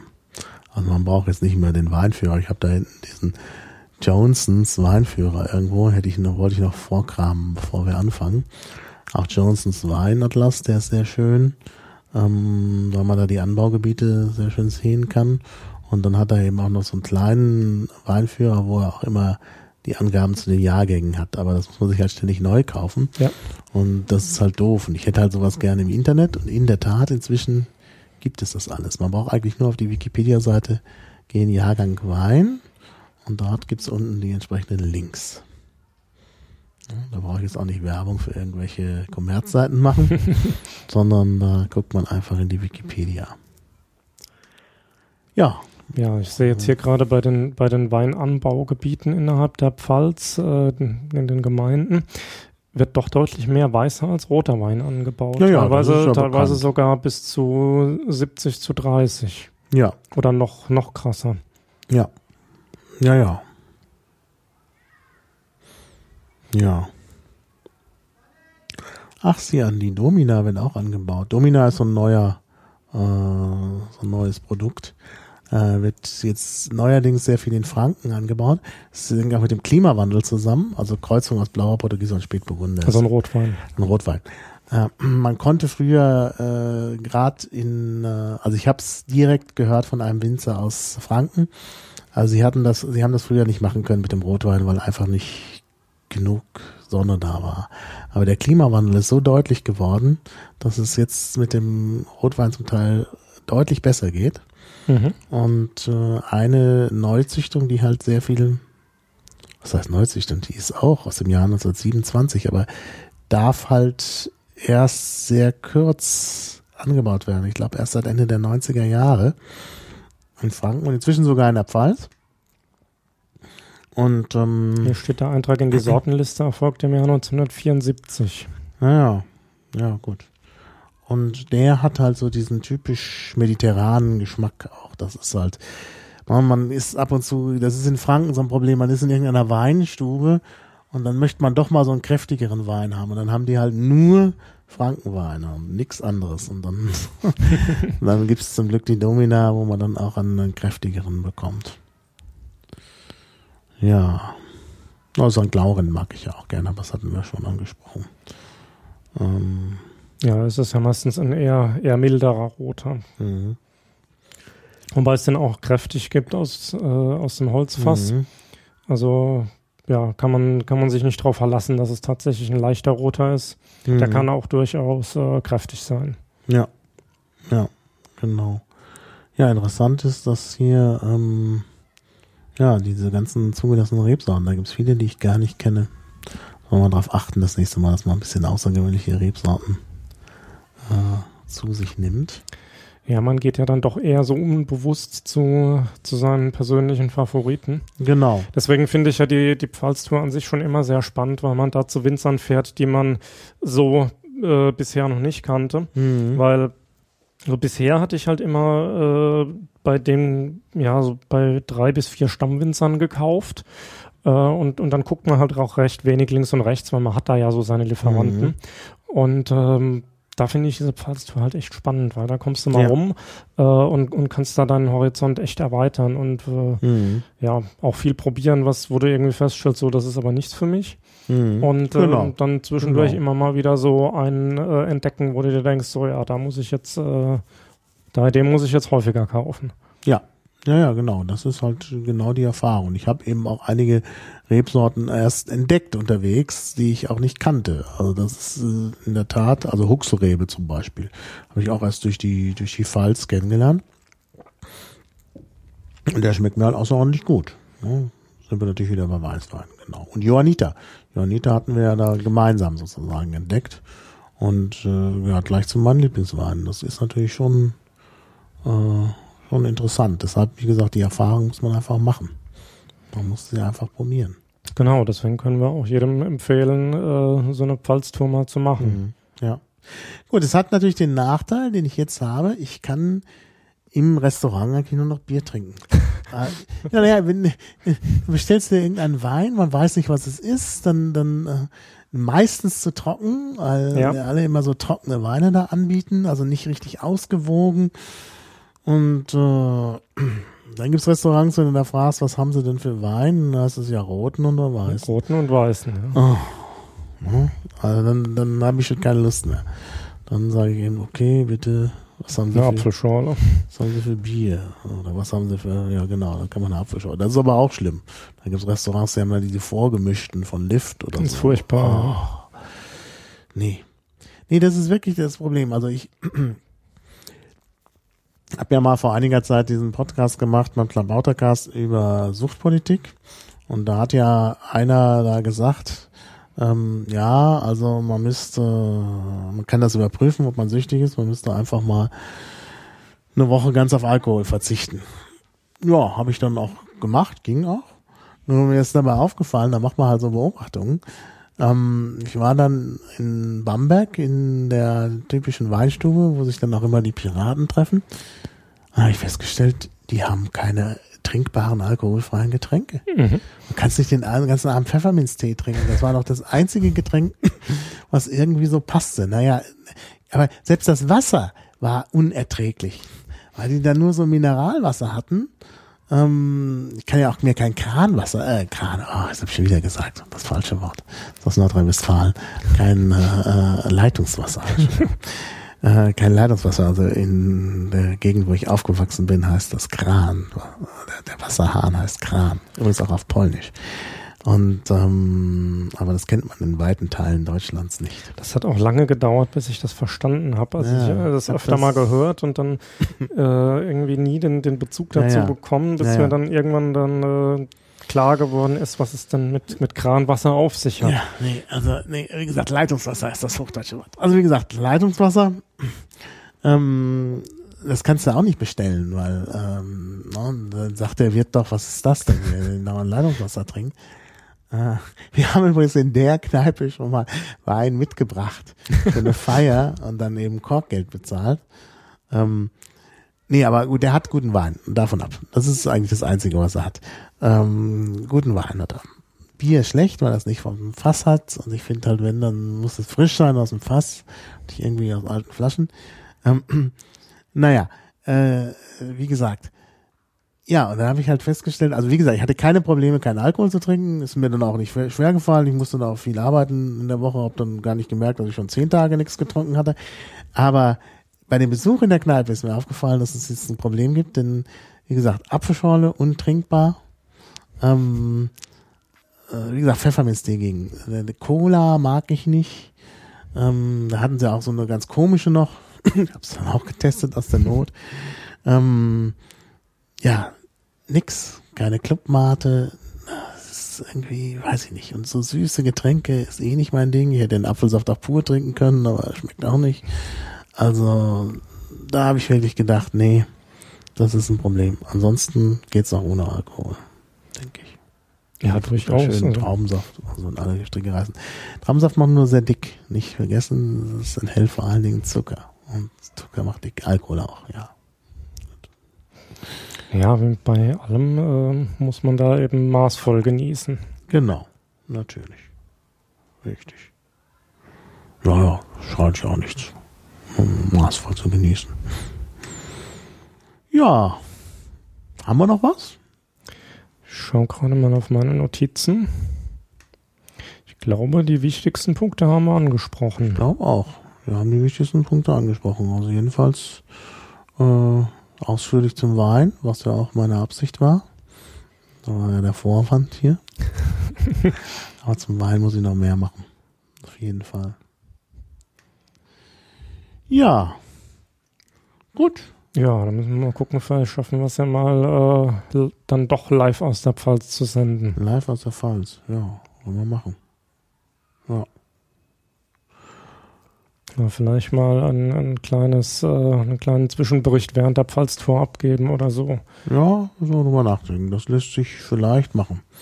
Ich meine, ich schleppe immer ungern mein Equipment durch die Gegend und wir brauchen halt für bestimmte Sendungen wie diese äh, die Live-Schaltung, obwohl es gar nicht so viele Hörer dabei sind. Das Thema ist dann doch zu speziell für manche Nerds. Die haben mal lieber was über äh, Star Trek oder so, als jetzt gerade sowas, was. Äh ah, wir haben von dir noch gar nicht viel Felsisch gehört. Also, im Chat hat Hackpete ein paar Pfälzer Spezialitäten aufgelistet, die du jetzt bitte mal im Original Zungenschlag vorliest am besten. Aus der Pfälzer Küche. Ja. Ähm, ja, da haben wir die Leverknip. Was ist das? Das sind die äh, Leberknödel. Ah. Äh, die Fleischknepp. Mhm. Dann ähm, den Zwiebelkuchen, das ist der äh, Zwiebelkuchen. Mhm. Und ähm, ja, die Leberwurst ist die äh, Leberwurst. Mhm. Dann haben wir noch die Kartoffel. Die Krummbeere. Mhm. Also Hochdeutsch Krummbeere wahrscheinlich. Ja. Genau, Kru Krummbeere, also die, die, die Beere aus der Krume, Krum- also aus der Erde. Aus der, ah, aus der Krume, Be äh, also Erde, okay. Ja, was haben wir noch? Dann kannst du nochmal die Orte, die wir angefahren sind, alle nennen. Das? Bad Dürkheim? Bad Dürkheim ist äh, Dergem, Mhm. Dann waren wir in Deidesheim. Deise. Da war in der Nähe der Ort, der nur aus Konsonanten besteht. Genau, oder Friedelsheim. Frilsem. Frilsen, ja, genau. FRLSM. Ja, genau. Also wir haben wenigstens ein paar phonetische Eindrücke aus der Pfalz gehört. Genau, Ja. es, sind, es sind ja auch tatsächlich schon Leute aus unserer Pfalz-Tour-Reisegruppe dabei, die Ortsnamen und die Begriffe zu lernen, um sich dann da besser integrieren zu können. Naja, wenn ich da jetzt anfange, Felsisch zu sprechen, da bei den, bei den äh, Leuten, dann wird es vielleicht nichts mehr weil das irgendwie als Anbiederung oder so auffassen. Da muss man vorsichtig sein. Tja. Ja, aber es haben- schadet zumindest mal nicht, es zu verstehen, wenn äh, der Winzer dich äh, entsprechend anspricht. Ja, genau. Naja, wir haben ja äh, Leute dabei, die sich die auskennen, übersetzen können. übersetzen können, ja. Ja, schön. Ja, dann haben wir es eigentlich ganz gut abgeschlossen. Also ich bedanke mich nochmal auch bei den Leuten im Chat und die dann auch mit, gerade Hackpete hier, unser Reiseleiter, der dann auch schön mitgeschrieben hat, damit äh, das hier auch klappt. Ah, Hackpete verlinkt gerade auf die pfälzische Version der Wikipedia. Ah, es gibt eine pfälzische Wikipedia, war mir gar nicht klar. Interessant, das hätten wir vorher wissen müssen, da hätten wir auch alles. Ja, da musst du wahrscheinlich doch noch was vorlesen hier. Kannst ja mal die Grumbeere vorlesen. Wo haben wir die denn? äh? Wenn das jetzt genau dein, das ist ja leider das Problem. Erstmal kann man immer schlecht sowas vorlesen, weil man es eigentlich ansonsten nur gesprochen hat. Genau, Und dann ist, ist natürlich das so, ist schon schwierig, es überhaupt dass, zu lesen. ähm, dass die das äh, ja auch ähm, der Dialekt variiert. Das ist ja ein Dialektkontinuum und gerade in der Pfalz durch die viele Wald, durch die Waldgebiete, wo die Leute halt isoliert voneinander wohnen und das ist halt auch zersplittert und dann auch noch konfessionell zersplittert, äh, gibt es eine ganz, ganz starke Schwankungen, ganz, ganz starke Schwankungen im Dialekt und so ein Dialektkontinuum, was sehr zerklüftet ist. Deshalb wird jetzt hier diese Form nicht genau deine sein, aber kannst Nee, ja mal also den, versuchen. den Artikel jetzt vorzulesen, da müsste ich mich äh, erst darauf vorbereiten, dass ich den Okay. einmal äh, für mich laut vorgelesen habe und äh, dann in, in meiner äh, Art des Dialekts dann aufbereitet habe. Dann, ja, wie, wie du angesprochen hast, ist der Dialekt dann doch von Region zu Region sehr unterschiedlich Mhm. und dementsprechend auch die Art und Weise, wie er aufgeschrieben wird. Mhm. Ja, genau. Interessant ist, dass der Artikel äh, Grumbeere ähm, und damit verbunden, also die Kartoffel, den gibt's in wahnsinnig vielen Sprachen. Naja, weil das auch so was Basales ist und eben auch in den ganz verschiedenen Dialekten eben auch. Das gibt's dann eben tatsächlich auch auf Bayerisch und auf äh, Altenglisch und also schon eindrucksvoll. Ja. Klasse. Ja, wieder was gelernt. Also vielen Dank auch für diese ganzen Hinweise. Das ist schon richtig schön. Genau, dann werden wir beim nächsten Mal aus der pfälzischen Wikipedia noch zitieren. Ja, genau. Wir schauen mal, wie wir das hinbekommen. Ja, also erstmal vielen Dank. Auch an dich. Sehr gerne. Und dann sehen wir mal, was so weitergeht, was alles noch so kommt an Nerd-Themen. Ja, tschüss. Tschüss.